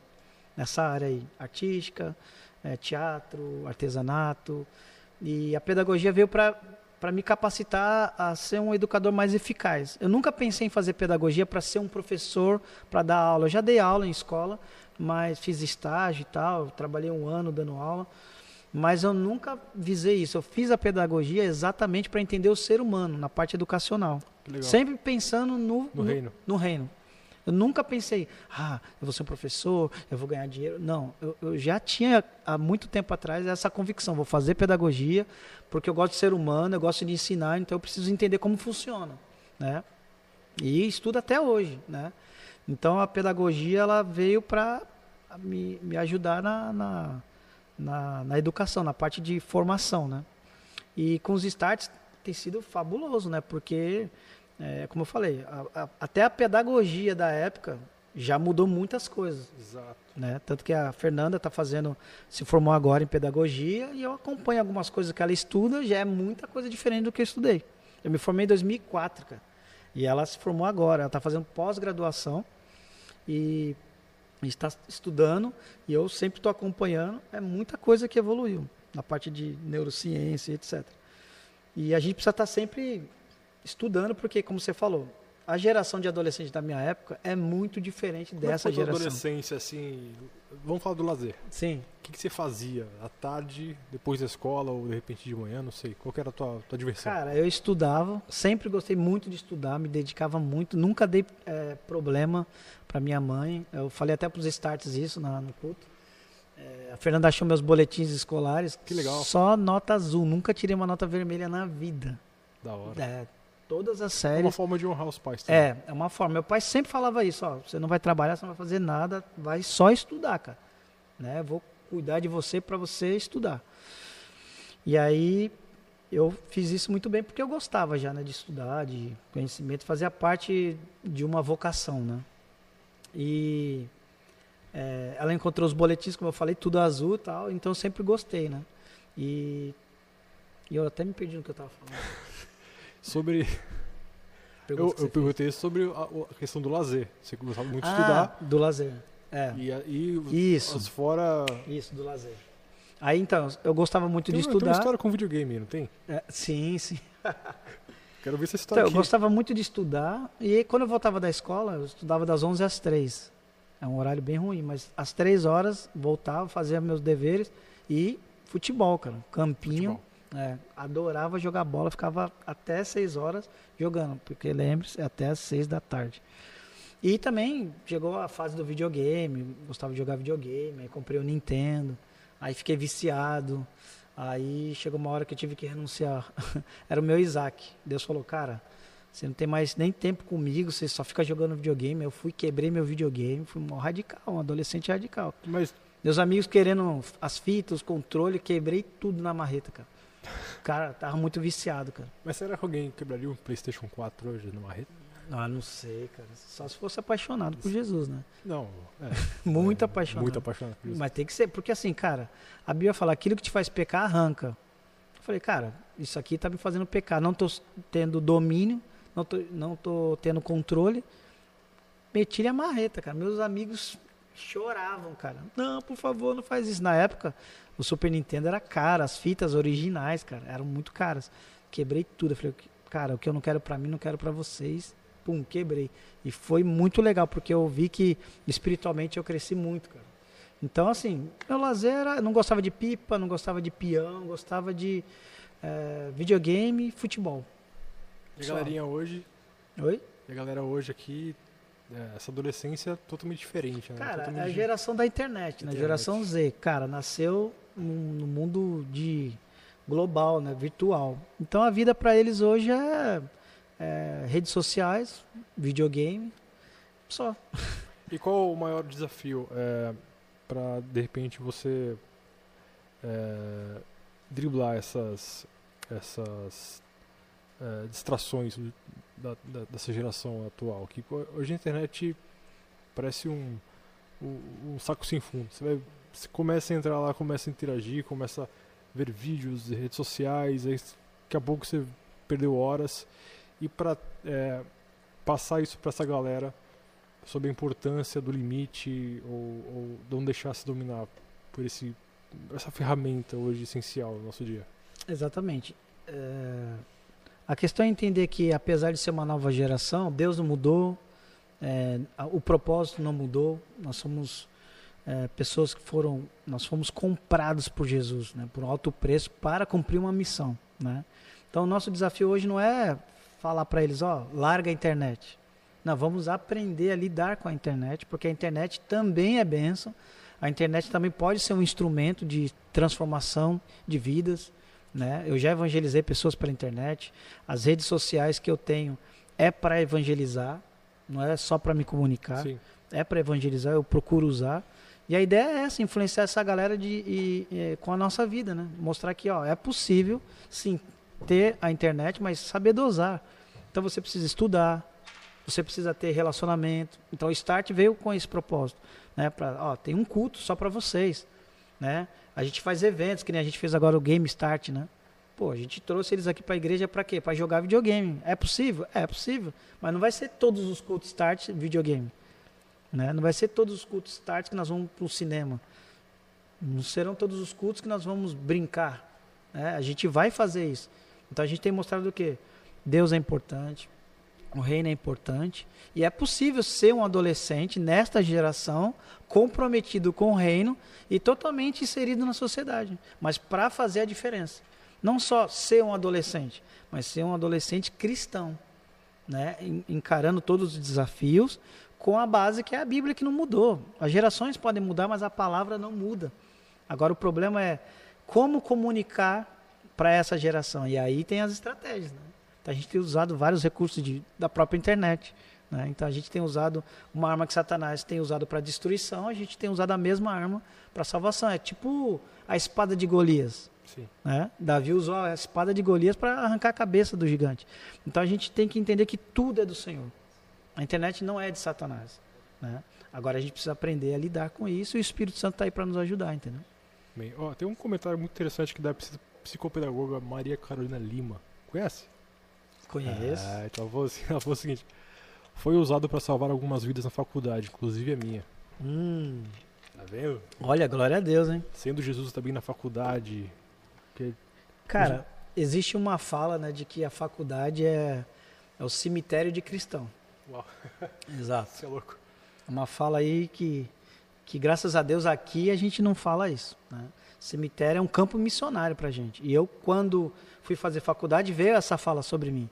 Tipo, ó, faculdade e exército. Eu já tinha passado no exército, falei, cara, o exército não me enterrou. Não vai ser a faculdade que vai me enterrar. Então a minha postura vai ser o quê? Vou ser cristão, cara. Não tenho medo da faculdade. Vou encarar. Foi um grande desafio, né? Mas graças a Deus, graças a Deus mesmo, eu tinha já a convicção de quem eu era, a questão da identidade. Porque qual é, qual é o problema da faculdade? Os embalos, né? Porque tem gente que quer estudar e tem gente que quer se Bagunçar. divertir, bagunçar. Sexta-feira, já é, alguns não iam para aula, ia- ou ia para aula e já ia da segunda aula ir embora, entendeu? Sempre tem aquele barzinho perto. né? Barzinho e tal. É, é todos Nem pra os ter uma igreja do lado da igreja. o diabo não inova, né? O diabo sempre usa as mesmas coisas e as pessoas caem nas mesmas coisas. Mulher, balada, zoeira e etc. E eu falei, cara, eu não preciso disso. E não era aquela ideia tipo, não, eu não posso ir pro barzinho, eu não posso falar com essa pessoa, eu não posso conversar. Pô, eu fiz pedagogia, só tinha mulher, cara. Então, ou seja, o problema não era as mulheres, né? O problema é o coração, né? O caráter. Então eu fui para lá para ser forjado, né? Tipo assim, agora você vai ser validado. Você é cristão mesmo? Na igreja é fácil. Agora quero ver você ser cristão lá na faculdade. E aí, cara, tive que buscar muito Senhor, muita graça. Mas, cara, foi legal porque a gente foi desenvolvendo relacionamentos, conhecendo pessoas. E a Maria Carol é uma delas, né? Sim. E foi muito interessante a história dela. É uma pessoa que estava totalmente perdida, pensando até mesmo em tirar a vida e chegou pra mim e falou: "Cara, o que que eu faço quando dá tudo errado?" Aí eu falei pra ela: "Se mata, mano". Aí tomou aquele choque, né? Falei: "Não, não é, isso aqui é pra resumir o teu problema agora, mas não é esse o meu conselho, né? Cara, é Jesus. Ah, igreja, ah, já fui católica. Não, não, não. Não tô falando de igreja. Tô falando de Jesus. Aí, como assim? Aí entrou, entendeu? Jesus, ó, Jesus é uma pessoa, assim, assim, assim. Aí foi conversando, relacionamento, conversando, se relacionando, conversando, e aí, graças a Deus, ela se converteu. Até hoje é firme, é uma mulher de Deus. E ela é uma das pessoas, né? Tiveram Sim. outras, né? É, mesmo caso. Primeiro eu me relacionava com elas, conhecia, e nisso você vai mostrando quem você é com a sua vida, né? E aí ela descobriu que era cristão, e aí eu falava, cara, eu sigo Jesus, né? Eu não sou evangélico, né? Eu tenho Jesus e, cara, eu vivo com Jesus, então eu tenho um propósito, então eu não vou me desviar. Tiveram tentações, tiveram oportunidades, mas eu olhei e falei, cara, eu não vou botar tudo a perder por causa de um momento de prazer. A base é forte. Exatamente, a base era muito forte. Eu sabia onde eu queria chegar, entendeu? Falei, cara, eu vim aqui para estudar e também para falar de Jesus. Quem quiser ouvir, vai ouvir. Entendeu? Então foi assim, foi difícil? Foi, mas o resultado foi muito melhor. Tive o prazer de, de, de ser orador da turma e falar lá, de testemunhar. Foi, cara, foi muito legal. Tirei até 10 no TCC, cara. Da hora. E olha que eu não abandonei a igreja, os compromissos da igreja, a faculdade, prova, trabalho, igreja. E, cara, quando você prioriza o reino, Deus acrescenta, entendeu? Então foi Deus mesmo, assim, honrando, assim, tipo assim, ó, você não largou as coisas que são prioridades, então eu tô te abençoando aí, entendeu? E pra mim, de verdade, não é o diploma mais interessante que eu ganhei da faculdade, foi é, ver algumas pessoas sendo transformadas. Isso é muito legal, saber que até hoje, por causa de Jesus, né, elas estão é, conheceram Jesus. Meu, são pessoas que estavam indo para o inferno e hoje conhecem Jesus e através da vida delas, elas impactaram outras pessoas. Sim. Elas falaram de Jesus, elas é, continuaram levando o amor de Deus com a vida delas, porque isso era interessante, elas continuaram sendo quem elas eram, mas cristãs, entendeu? E isso é muito diferente. Não é religião, é ser cristão, é bem diferente. Top. Mano, é, Start. É, quantas, quantos adolescentes estão com vocês hoje, mais ou menos, assim, em média? Cara, sempre varia, né? Mas uma média de 15 a 20 starts. Mas a faixa etária é de De 11, a 16. A 16. Se eu quiser fazer parte do Start, eu sou adolescente, estou assistindo no YouTube agora, eu recebi esse vídeo de um amigo, de uma amiga. O que, que eu preciso fazer? Quero participar, quero ir até o culto Start. Bom, o nosso culto é todos os domingos às 19 horas. Nós temos um Instagram, né? Você pode se comunicar com a gente ali. Qual que é o arroba do Instagram? Difflenstart.sv. É. É, segue aí, galera, difflinstart.sv. E tem novidade aí pro Start, hein? Ó, Opa, aqui, ó. ó. Dá pra vocês verem aí? Dá, dá pra ver? Levanta um pouquinho. Opa, calma. Olha a camisa linda do Difflin Camisa. Start. que nós estamos fazendo. Isso, tá em produção É, aí. tá em produção, mas a gente vai, né, sortear, né, no Instagram da, do Start. Sim, a- a- vai ser dos moldes que a gente fez também. A gente sorteou também uma caneca no nosso Instagram lá, no podcast. Legal. E eu vou te dar os toques depois pra gente fazer também no Instagram Beleza. também do, do Difflin Start. Se você já não- ainda não segue lá, arroba difflinstart.sv no Instagram. Já segue também, já espana pro pessoal e manda pro pessoal, convida a galera. Olha que imagem linda. Essa é, é a arte que você está usando hoje. né? Ainda- está em, em produção, Tem produção, a- a- as a camisas camisa. e tal. E em breve, vocês fiquem ligados aí no- nas redes sociais do Difflin Start que estará lá o, o, o sorteio da, da camiseta deles aí. Você vai ganhar uma camiseta aí, ó, exclusiva aí, ó. Poucos. Hoje só o Ricardo tem essa camiseta aqui, né? É São verdade. Vicente, você vai ser uma pessoa praticamente única da, da Baixada Santista. Então, o nosso culto é um culto super dinâmico, super alegre. É, tem vindo muitos visitantes, né, amigos. Eles mesmos chamam os amigos das células, né? Estão ganhando as células. Tem as células pessoas- Start? Tem, tem células. Tem, temos acho que três células starts funcionando, né? A gente está trabalhando para ampliar isso aí.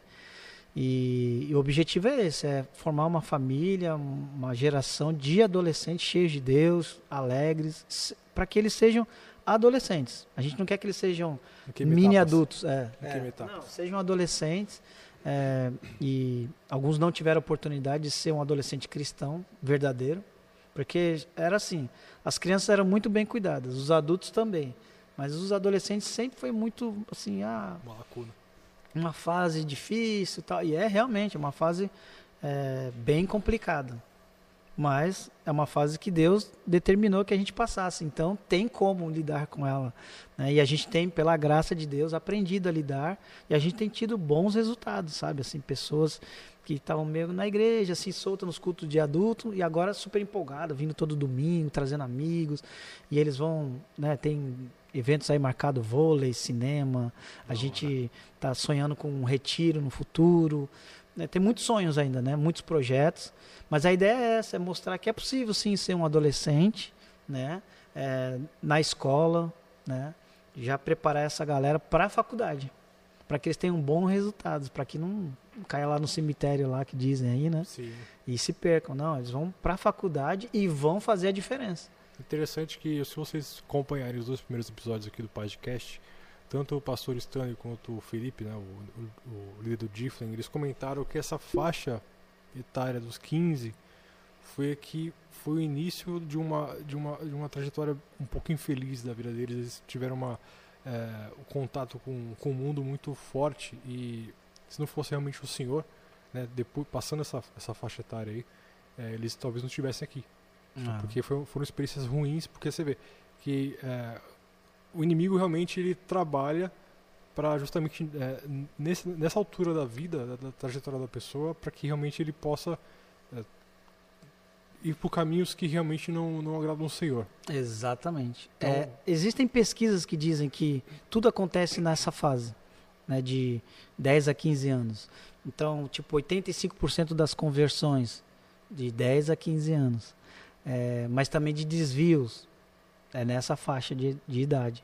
Então, é a faixa de definição que a gente fala, não é uma faixa de transição, é uma faixa de definição, onde é, Satanás está atacando muito com identidade de gênero.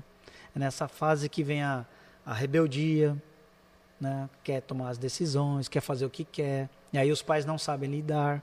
E a gente está até trabalhando aí numa, numa palestra para os pais.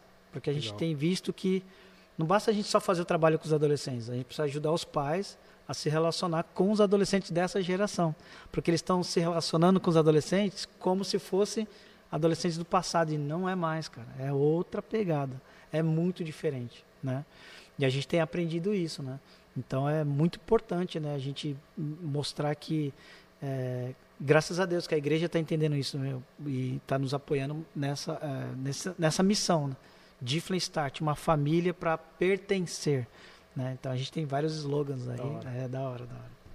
Então você que estiver no domingo aí boiando aí, vendo televisão, vendo Luciano Huck, vem para cá pra igreja, Rua Coronel da Silva Teles, 1242, no Parque São Vicente, em São Vicente, às 19 horas, você vai participar do louvor com a gente, o pessoal, Exato. Né, por celebra... enquanto, né? É, não vai ter, por enquanto não... a gente não tá tendo um, um louvor específico do start lá, mas é um projeto futuro, né? Sim. É. Mas por enquanto o louvor é aqui, junto com a igreja. Aí na hora do término do louvor, vamos lá para trás. Ser conduzido para um lugar incrível aqui, no, um anexo, do, é. né, um edículo aqui da, do nosso salão. E, e, lá acontecem coisas incríveis, eu já participei, é maravilhoso. Então fica o convite, você não tem mais desculpa para ficar em casa boiando aí, olhando pro teto, na internet, fazendo coisa que não deve. é verdade. Cara. A, a, equipe contigo, quem está contigo hoje lá no start? Cara, o sucesso que a gente está tendo é exatamente por conta dessa equipe, né? Glória a Deus. Que foi uma das coisas que eu falei com o pastor, olha, sozinho não dá, né? Tô com filha pequena agora, né? A Estherzinha, junto com a Fê, que tem me ajudado muito. Então é a Fernanda, a Esther, a Esther tá junto Sim. em tudo. a Esther é a mascote start, né? Tem, tá sempre lá no meio da galera. É muito legal esse ambiente para ela. A gente ama isso, tá junto. Aí temos o Vinícius, temos a Damares, temos a Tamires, temos o Daniel, temos o Leandro. Então uma equipe assim que tem assim ajudado a gente pra caramba. É, uma equipe fera, cara. Uma equipe, cada um faz uma coisa, né? Tem sempre cooperado de alguma forma. E mas todos eles assim têm ajudado em ministrar, fazer dinâmica, cooperar com, com os eventos. Então assim, graças a Deus que a gente tem uma galera boa aí, entendeu? Que tem assim ajudado e a gente está sonhando em formar mais pessoas, dos próprios adolescentes, entendeu? Porque assim, é dos 11 aos 16. E aí quando ele faz 16, eles vão pro Difflin, jovens. E, e aí? O que, que a gente vai fazer? Então a gente tem sonhado com adolescentes que sejam jovens e que queiram trabalhar com os starts. Podem atuar com o Difflin, com os jovens, ir para os eventos, que até os starts vão para os eventos dos jovens. Mas formar líderes para cuidar de adolescentes. E nada melhor do que os próprios adolescentes que venham dessa geração, né? Sim. E é muito legal, cara. Bom, tem mais perguntas sobre o Start aí, o, o MC Leozinho? Não. Galera, manda aí que a gente tá de olho, hein? Vou sair um pouquinho do assunto aqui, porque tem uma pergunta muito interessante do Marcos aqui. Quem é esse cara aí, mano? Marcos Silva. Marcos Silva? Hum. Põe ela aí. Como conheceu sua princesa Fernanda? Marcão, o Marcão quer saber coisa demais, hein, Marcão? É, mano, por que, que ele quer saber isso aí, velho? é curiosidade. É, né? Aonde mais eu iria conhecer a Fernanda? Na casa do Senhor. então, ó, justamente, ó. Te, não, conclui aí, senão vou. Eu não quero te atrapalhar. Vai. Cara, eu sempre criei que. É, Riqueza vem dos pais e a mulher prudente, né? Vem do Senhor. Então, não tinha outro lugar para conhecer a minha esposa a não ser na casa do Senhor. Então, foi aqui na célula, se relacionando, conhecendo, que a gente começou a se olhar, as ideias começaram a, a bater e e aí o Senhor foi confirmando e, e de fato né? A gente veio a casar e agora a gente teve a Esther. Inclusive a Esther fez dois anos. Dois aninhos. É, cara, dois anos ontem. Muito, muito legal. O tempo passou muito rápido. Exatamente. Né? E a gente sonhava com isso e agora é uma realidade. Né? E a cada dia eu tenho confirmado mesmo que Deus me deu a Fernanda de presente mesmo, mas foi assim, focado no reino, não estava atrás de ninguém não não estava procurando ninguém. Então, Tinha passado por um processo de viuvez, né? Sim, Algumas pessoas sabem, né? Que eu fui casado em 2011, perdi minha primeira esposa. Foi uma fase muito louca, mas eu fiquei firme no Senhor. Foi um processo, não dá para entrar em detalhes aqui, sim. mas foi assim, uma fase bem, bem difícil. Mas aquilo, né? Confiando no Senhor, trabalhando no reino. Aí conheci a Fernanda e Deus começou algo novo, né? Algumas promessas que Deus tinha feito que eu achava já meio difícil de acontecer, quase impossível, mas eu falava, Deus é o Deus do impossível. Faz do teu jeito, no teu tempo, e eu só esperei no Senhor, focado no reino e graças a Deus Deus realmente é, me abençoou, tem me abençoado, né? Me deu uma esposa maravilhosa, onde a gente tem aí servido no reino e agora tem a Esther, nossa primeira discípula, que já é uma bênção. A gente já vê assim o DNA de Deus nela, sabe? Então assim, Deus é muito bom, cara. Deus é muito bom. É, Deus, te você deu, ia falar aí? Deus não te deu esposa, né? Te deu um arcanjo. É. Ele sempre usa essa. Deus, ele sempre dá mais do que pedimos ou Aí. pensamos. Eu pedi um anjo, Deus me deu um arcanjo. Aí. eu ia falar porque, assim, é, com 15, eu tive meu primeiro relacionamento. Sim. entendeu? Então, assim, também nessa faixa etária, né? É, então, é, como lidar então com essa galera também já com ansiando um relacionamento e às vezes o relacionamento não é aquele que o senhor preparou e vocês já entraram nesse assunto sobre relacionamento, sobre vida amorosa. Então, legal, cara. Legal você falar sobre isso porque já vou lançar aqui de primeira mão para os starts que estão aí, né, ao vivo aí. Nossa série do mês de outubro agora vai ser relacionamentos. Então a gente vai falar sobre namoro, casamento, eh, como como processa esse esquema aí, né? Que é a segunda maior decisão da vida de uma pessoa, né? A primeira é com é, a- aceitar a Jesus, é a decisão por Cristo. A segunda maior decisão é com quem eu vou passar o resto da minha vida, com quem eu vou cumprir a missão. Então isso é fundamental. Então é, nós vamos falar sobre é, como processar, como namorar, qual é o momento ideal. Então, assim, é, é bem complicado porque o adolescente, né, os hormônios à flor da pele, e é normal isso, a gente sabe que um olha para o outro, um O hormônio não se, não se converte. é, exatamente. Os hormônios nunca vão se converter e a gente precisa ensinar que esse momento é o momento de conhecer o Senhor Jesus, conhecer os amigos, estudar. Tem muita coisa para ser estruturada. A parte emocional, psicológica ainda não está formada. Embora eles achem que sim, já estão prontos para namorar, não estão ainda. E, e é bem delicado esse assunto. Então a gente vai trabalhar isso aí, mas assim, o que a gente tem falado é, cara, é tempo de fazer amizades. É tempo de conhecer o Senhor Jesus. É tempo de se conhecer, saber lidar com os seus problemas, né, os seus medos, os seus desafios, né? É tempo de forjar identidade. A gente fala muito de identidade. A gente fez várias séries, Sim. né, falando sobre identidade. Propósito. É, propósito. É tempo de saber isso. Porque isso vai ser fundamental para quem eles vão casar. Com quem, né? Então, se o cara não sabe quem é e vai se juntar com quem? Com qualquer um, aí vai dar o quê? Mais confusão. Vai dar treta, vai dar treta. E o projeto de Deus começa na família, né, cara? Sim. Então a gente tem procurado ensinar a amar ser solteiro. É um tempo muito bom. Solteiro significa inteiro, né? Então assim, é- a pessoa precisa amar a si mesmo, aprender a lidar consigo mesmo, se conhecer, saber os pontos fortes, os pontos fracos. A partir daí, depois dos 18 anos, aí o cara tá mais ou menos preparado. Aí a gente vai entrar no romance real com sete princípios, né? De como é, ter uma base sólida para você casar e ser um sucesso. Amém. Temos mais algumas perguntas é, aleatórias aqui, assuntos aleatórios. O Leandro. Joga do Leandrinho, mano, por favor. Eu tô botando o Léo cada furiosa hoje. Tô...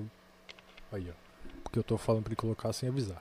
É, conta como tem sido sua experiência de ser pai e como Deus tem usado você no dia a dia com a Teté. Leandro Oliveira. Meu discípulo amado, meu amigo Leandro de Oliveira. Queremos ele aqui também. Em nome de Jesus. Tem muita história aí, muita resenha esse nego aí, mano. Tem, pô. É, cara. Ele tá fugindo da gente. É, um homem de Deus. Então, cara, é, é muito legal essa pergunta porque de verdade, verdadeira, eu já até falei no culto aqui, eu, eu nunca acreditei que eu poderia ser pai. Tá brincando. Sério, cara. Eu tinha um receio, por quê? Porque a referência que eu tinha de pai, cara, é um pai que, ti- que teve nove filhos. Meu pai teve nove filhos, cara. E eu vi o trabalho que é ter filhos, né? E eu me achava assim, cara, meio incapaz. Falei, cara, eu acho que eu não vou saber lidar com esposa, com filhos e tal. Mas eu falei, Senhor, é o Senhor que me capacita, me ajuda aí, né? Como eu vou sustentar? Mas não é só sustentar, é dar destino para a externa. Cara, ser uma referência de Deus para a Esther. Flecha da mão do arqueiro. Exatamente. Aí eu falei, como vai ser isso, né? E aí, aí casar, a esposa ideal, todos esses medos que todo mundo tem. Mas eu decidi confiar no Senhor, né? Falei, não, o Senhor sabe o que faz, como faz, Ele vai me ajudar. Assim como Ele foi com meu pai, Ele vai ser comigo. Né? É assim na história bíblica, né? Deus era com Abraão, foi com Isaac, foi com Jacó. E cada um tem uma história diferente, mas o Deus é o mesmo. Então não tem por que temer, né? E aí foi aí que é, a gente projetou Esther. Não foi assim aleatório, do nada nasceu. A gente falou, ó, a gente vai casar, mais ou menos com três anos a gente vai começar a, a, a sonhar com o filho. E aí, exatamente com três anos, a gente falou, agora nós vamos ter uma filha. E aí a gente colocou esse plano na mão de Deus e se der certo, vamos que vamos. Cara, exatamente no mesmo dia que a gente falou, vamos, a Fernanda engravidou. A virada do, de 2018, né? É isso? Sim. sim. 18 é. para 19, é. Isso. E aí, cara, foi fantástico, porque aí falou, e agora? Agora tá grávida. Aí vem aquele receio. Caramba, e agora, cara filha? Hora, é. O cara, a hora, tem a confirmação de Deus e ganha receio. É. Aí falou, caramba, Nossa, tá grávida mesmo, o cara não acredita. Ela fez a surpresa tal, eu não acreditei. Só acreditei mesmo quando o médico falou, cara, tá grávida. Aí eu ainda fiquei meio assim, eu falei, cara, eu quero ouvir o coração. Aí quando eu vi o coração da, da Teté aceleradão, rapaz, eu falei, Emoção, caramba, né, é uma emoção. Eu falei, cara, minha filha, meu filho, eu não sabia até então, né? E eu falei, cara, também não tinha essa de homem ou mulher, pra mim, Sim. sendo qualquer um, tá beleza. E aí nasceu a Esther, perfeita, linda. Cara, e a experiência que eu tenho tido com ela é fantástica, porque é, a alegria dela, a disposição, tudo que, é, que eu sonhava assim, né, num filho, ela tem. Ela é a nossa cara, sabe assim? Ela é muito inteligente, muito esperta. E, e várias experiências já tive com ela, de sabe, de ela vir fazer carinho. E agora que ela tá falando um pouquinho, né? Várias descobertas, né? Cara, quando ela falou papai, que nem ela só falava papá, agora ela tá falando papai. Sabia se era papai ou se era pra é, comer. pra comer. Agora não é papai olhando pra mim, papai. Da hora, mano. Cara, é uma emoção. Eu fiquei imaginando Deus quando a gente tá lá, sabe, na intimidade, falando papai, te amo e tal. E ela nem falou eu te amo, mas já deu pra ver ali, sabe? Porque às vezes ela faz assim na minha bochecha e tal. E aí essa experiência tem sido muito legal, porque às vezes a gente briga com ela e tal, meu, mas passou segundos, ela já tá ali, sabe? Sorrindo, brincando, não tem mago, não tem ressentimento, sabe? Ela essa questão de da, da nossa referência para ela, tipo, ela quer estar com a gente, ela quer brincar com a gente, ela quer estar perto da gente. Isso é é muito legal, né? Essa ela, quando a gente tá brincando eu e a Fernanda com ela, meu, precisa de ver a alegria dela. E aí a gente transfere isso para Deus, né, cara? Deus quer isso, né? Relacionamento. Se divertir, tá com a gente, ter intimidade, sem muita religiosidade, entendeu? Porque ela, né, a, a, quando a gente vai almoçar, a gente ora, dá a mão, ela já curte, dá a mãozinha, fecha o olhinho, entendeu? Então, assim, tem sido muito legal é, aprender com ela como é se relacionar com Deus. Porque ela se relaciona com Deus do jeito dela. Ela canta, Sim. ela dança, ela se diverte. Melhor que a gente até. Cara, muito melhor. É, deles é o reino, né? Mano, aqui, mais perguntas, galera? Já era, o pessoal já, já tá com sono, meu. Pelo amor de Deus. Meu Deus, que isso. Misericórdia, a galera do Start já tá pensando em dormir. Mano, muito obrigado por tua vinda até aqui. Muito bom te receber. Deus te abençoe. Eu que agradeço, cara. É, é uma honra, um privilégio estar aqui. Muito bom a gente poder compartilhar, registrar essas histórias, porque é, a gente vai vivendo, né? Vai vivendo, vai experimentando e não registra, isso, não, isso vai passando. E aqui vai ficar pra eternidade, pra, enquanto o YouTube aturar a gente ou não vier nenhum tipo de censura, a gente vai é, deixando aí para gerações, para quem quiser acessar. Lembrando que o áudio desse, dessa conversa vai estar no Spotify.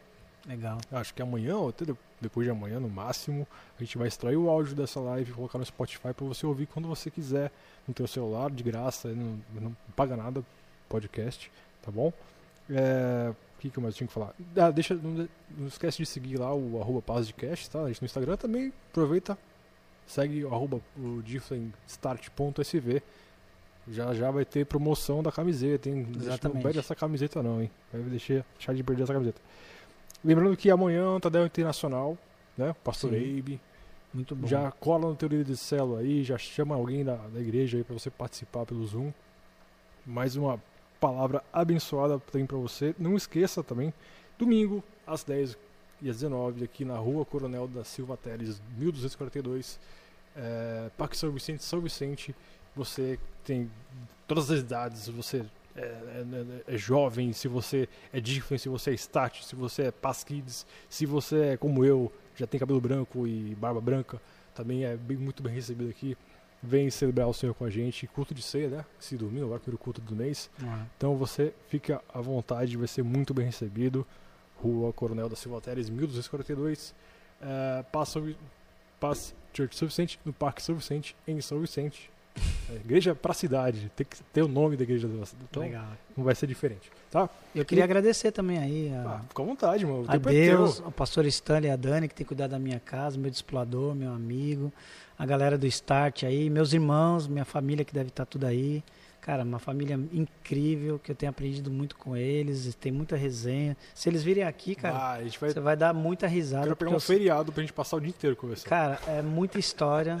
muita história legal, muita, é, muita história de Deus, muita alegria, edificação. Vai ser muito legal. É uma honra, um privilégio poder estar aqui. E quando você vai estar aqui no podcast? Não sei, só é, Deus sabe. cara, tu tem muita história tem, aí, Tem cara. historinha assim. Tem, tem muita história. E, ó, pode Deus... me convidar, eu venho aqui, faço as entrevistas. É, espera Deus levantar alguém pra me entrevistar aí. Não, eu vou te entrevistar. Mas eu vou, deixa pro fim da fila. Tem...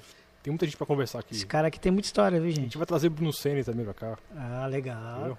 Trazer o Pastor Clayton. Legal, legal. Entendeu? É isso aí, mano. Pastor Só Eibe. Cara, a gente tem Paulo muita Jeff. gente boa. Muita gente boa. Tem muita gente na eu igreja. Eu sou o último. o último é quando for não, episódio 300 não, e não, não, não, precisa. ah, então, já falando de episódios aqui, próximo episódio, Leozinho, por favor. Dia 11 do 10 às 8 horas aí, mais uma segunda-feira recebemos esse casal maravilhoso aqui, Celso e Adriana, para falar da vida deles, da trajetória deles. Oh, casal fera, hein? É, e também do Casados para Sempre, que é um ministério que está fazendo, dando frutos maravilhosos. E eu já passei pelo Casados, eu, a gente foi transformado, eu e minha esposa. Então a gente vai ter muita resenha aqui com eles, muita história bacana. Bacana não. Bacana você me ensinou que não pode. É, bacana. Não, não. Bacana não. Ah. Depois a gente fala por quê.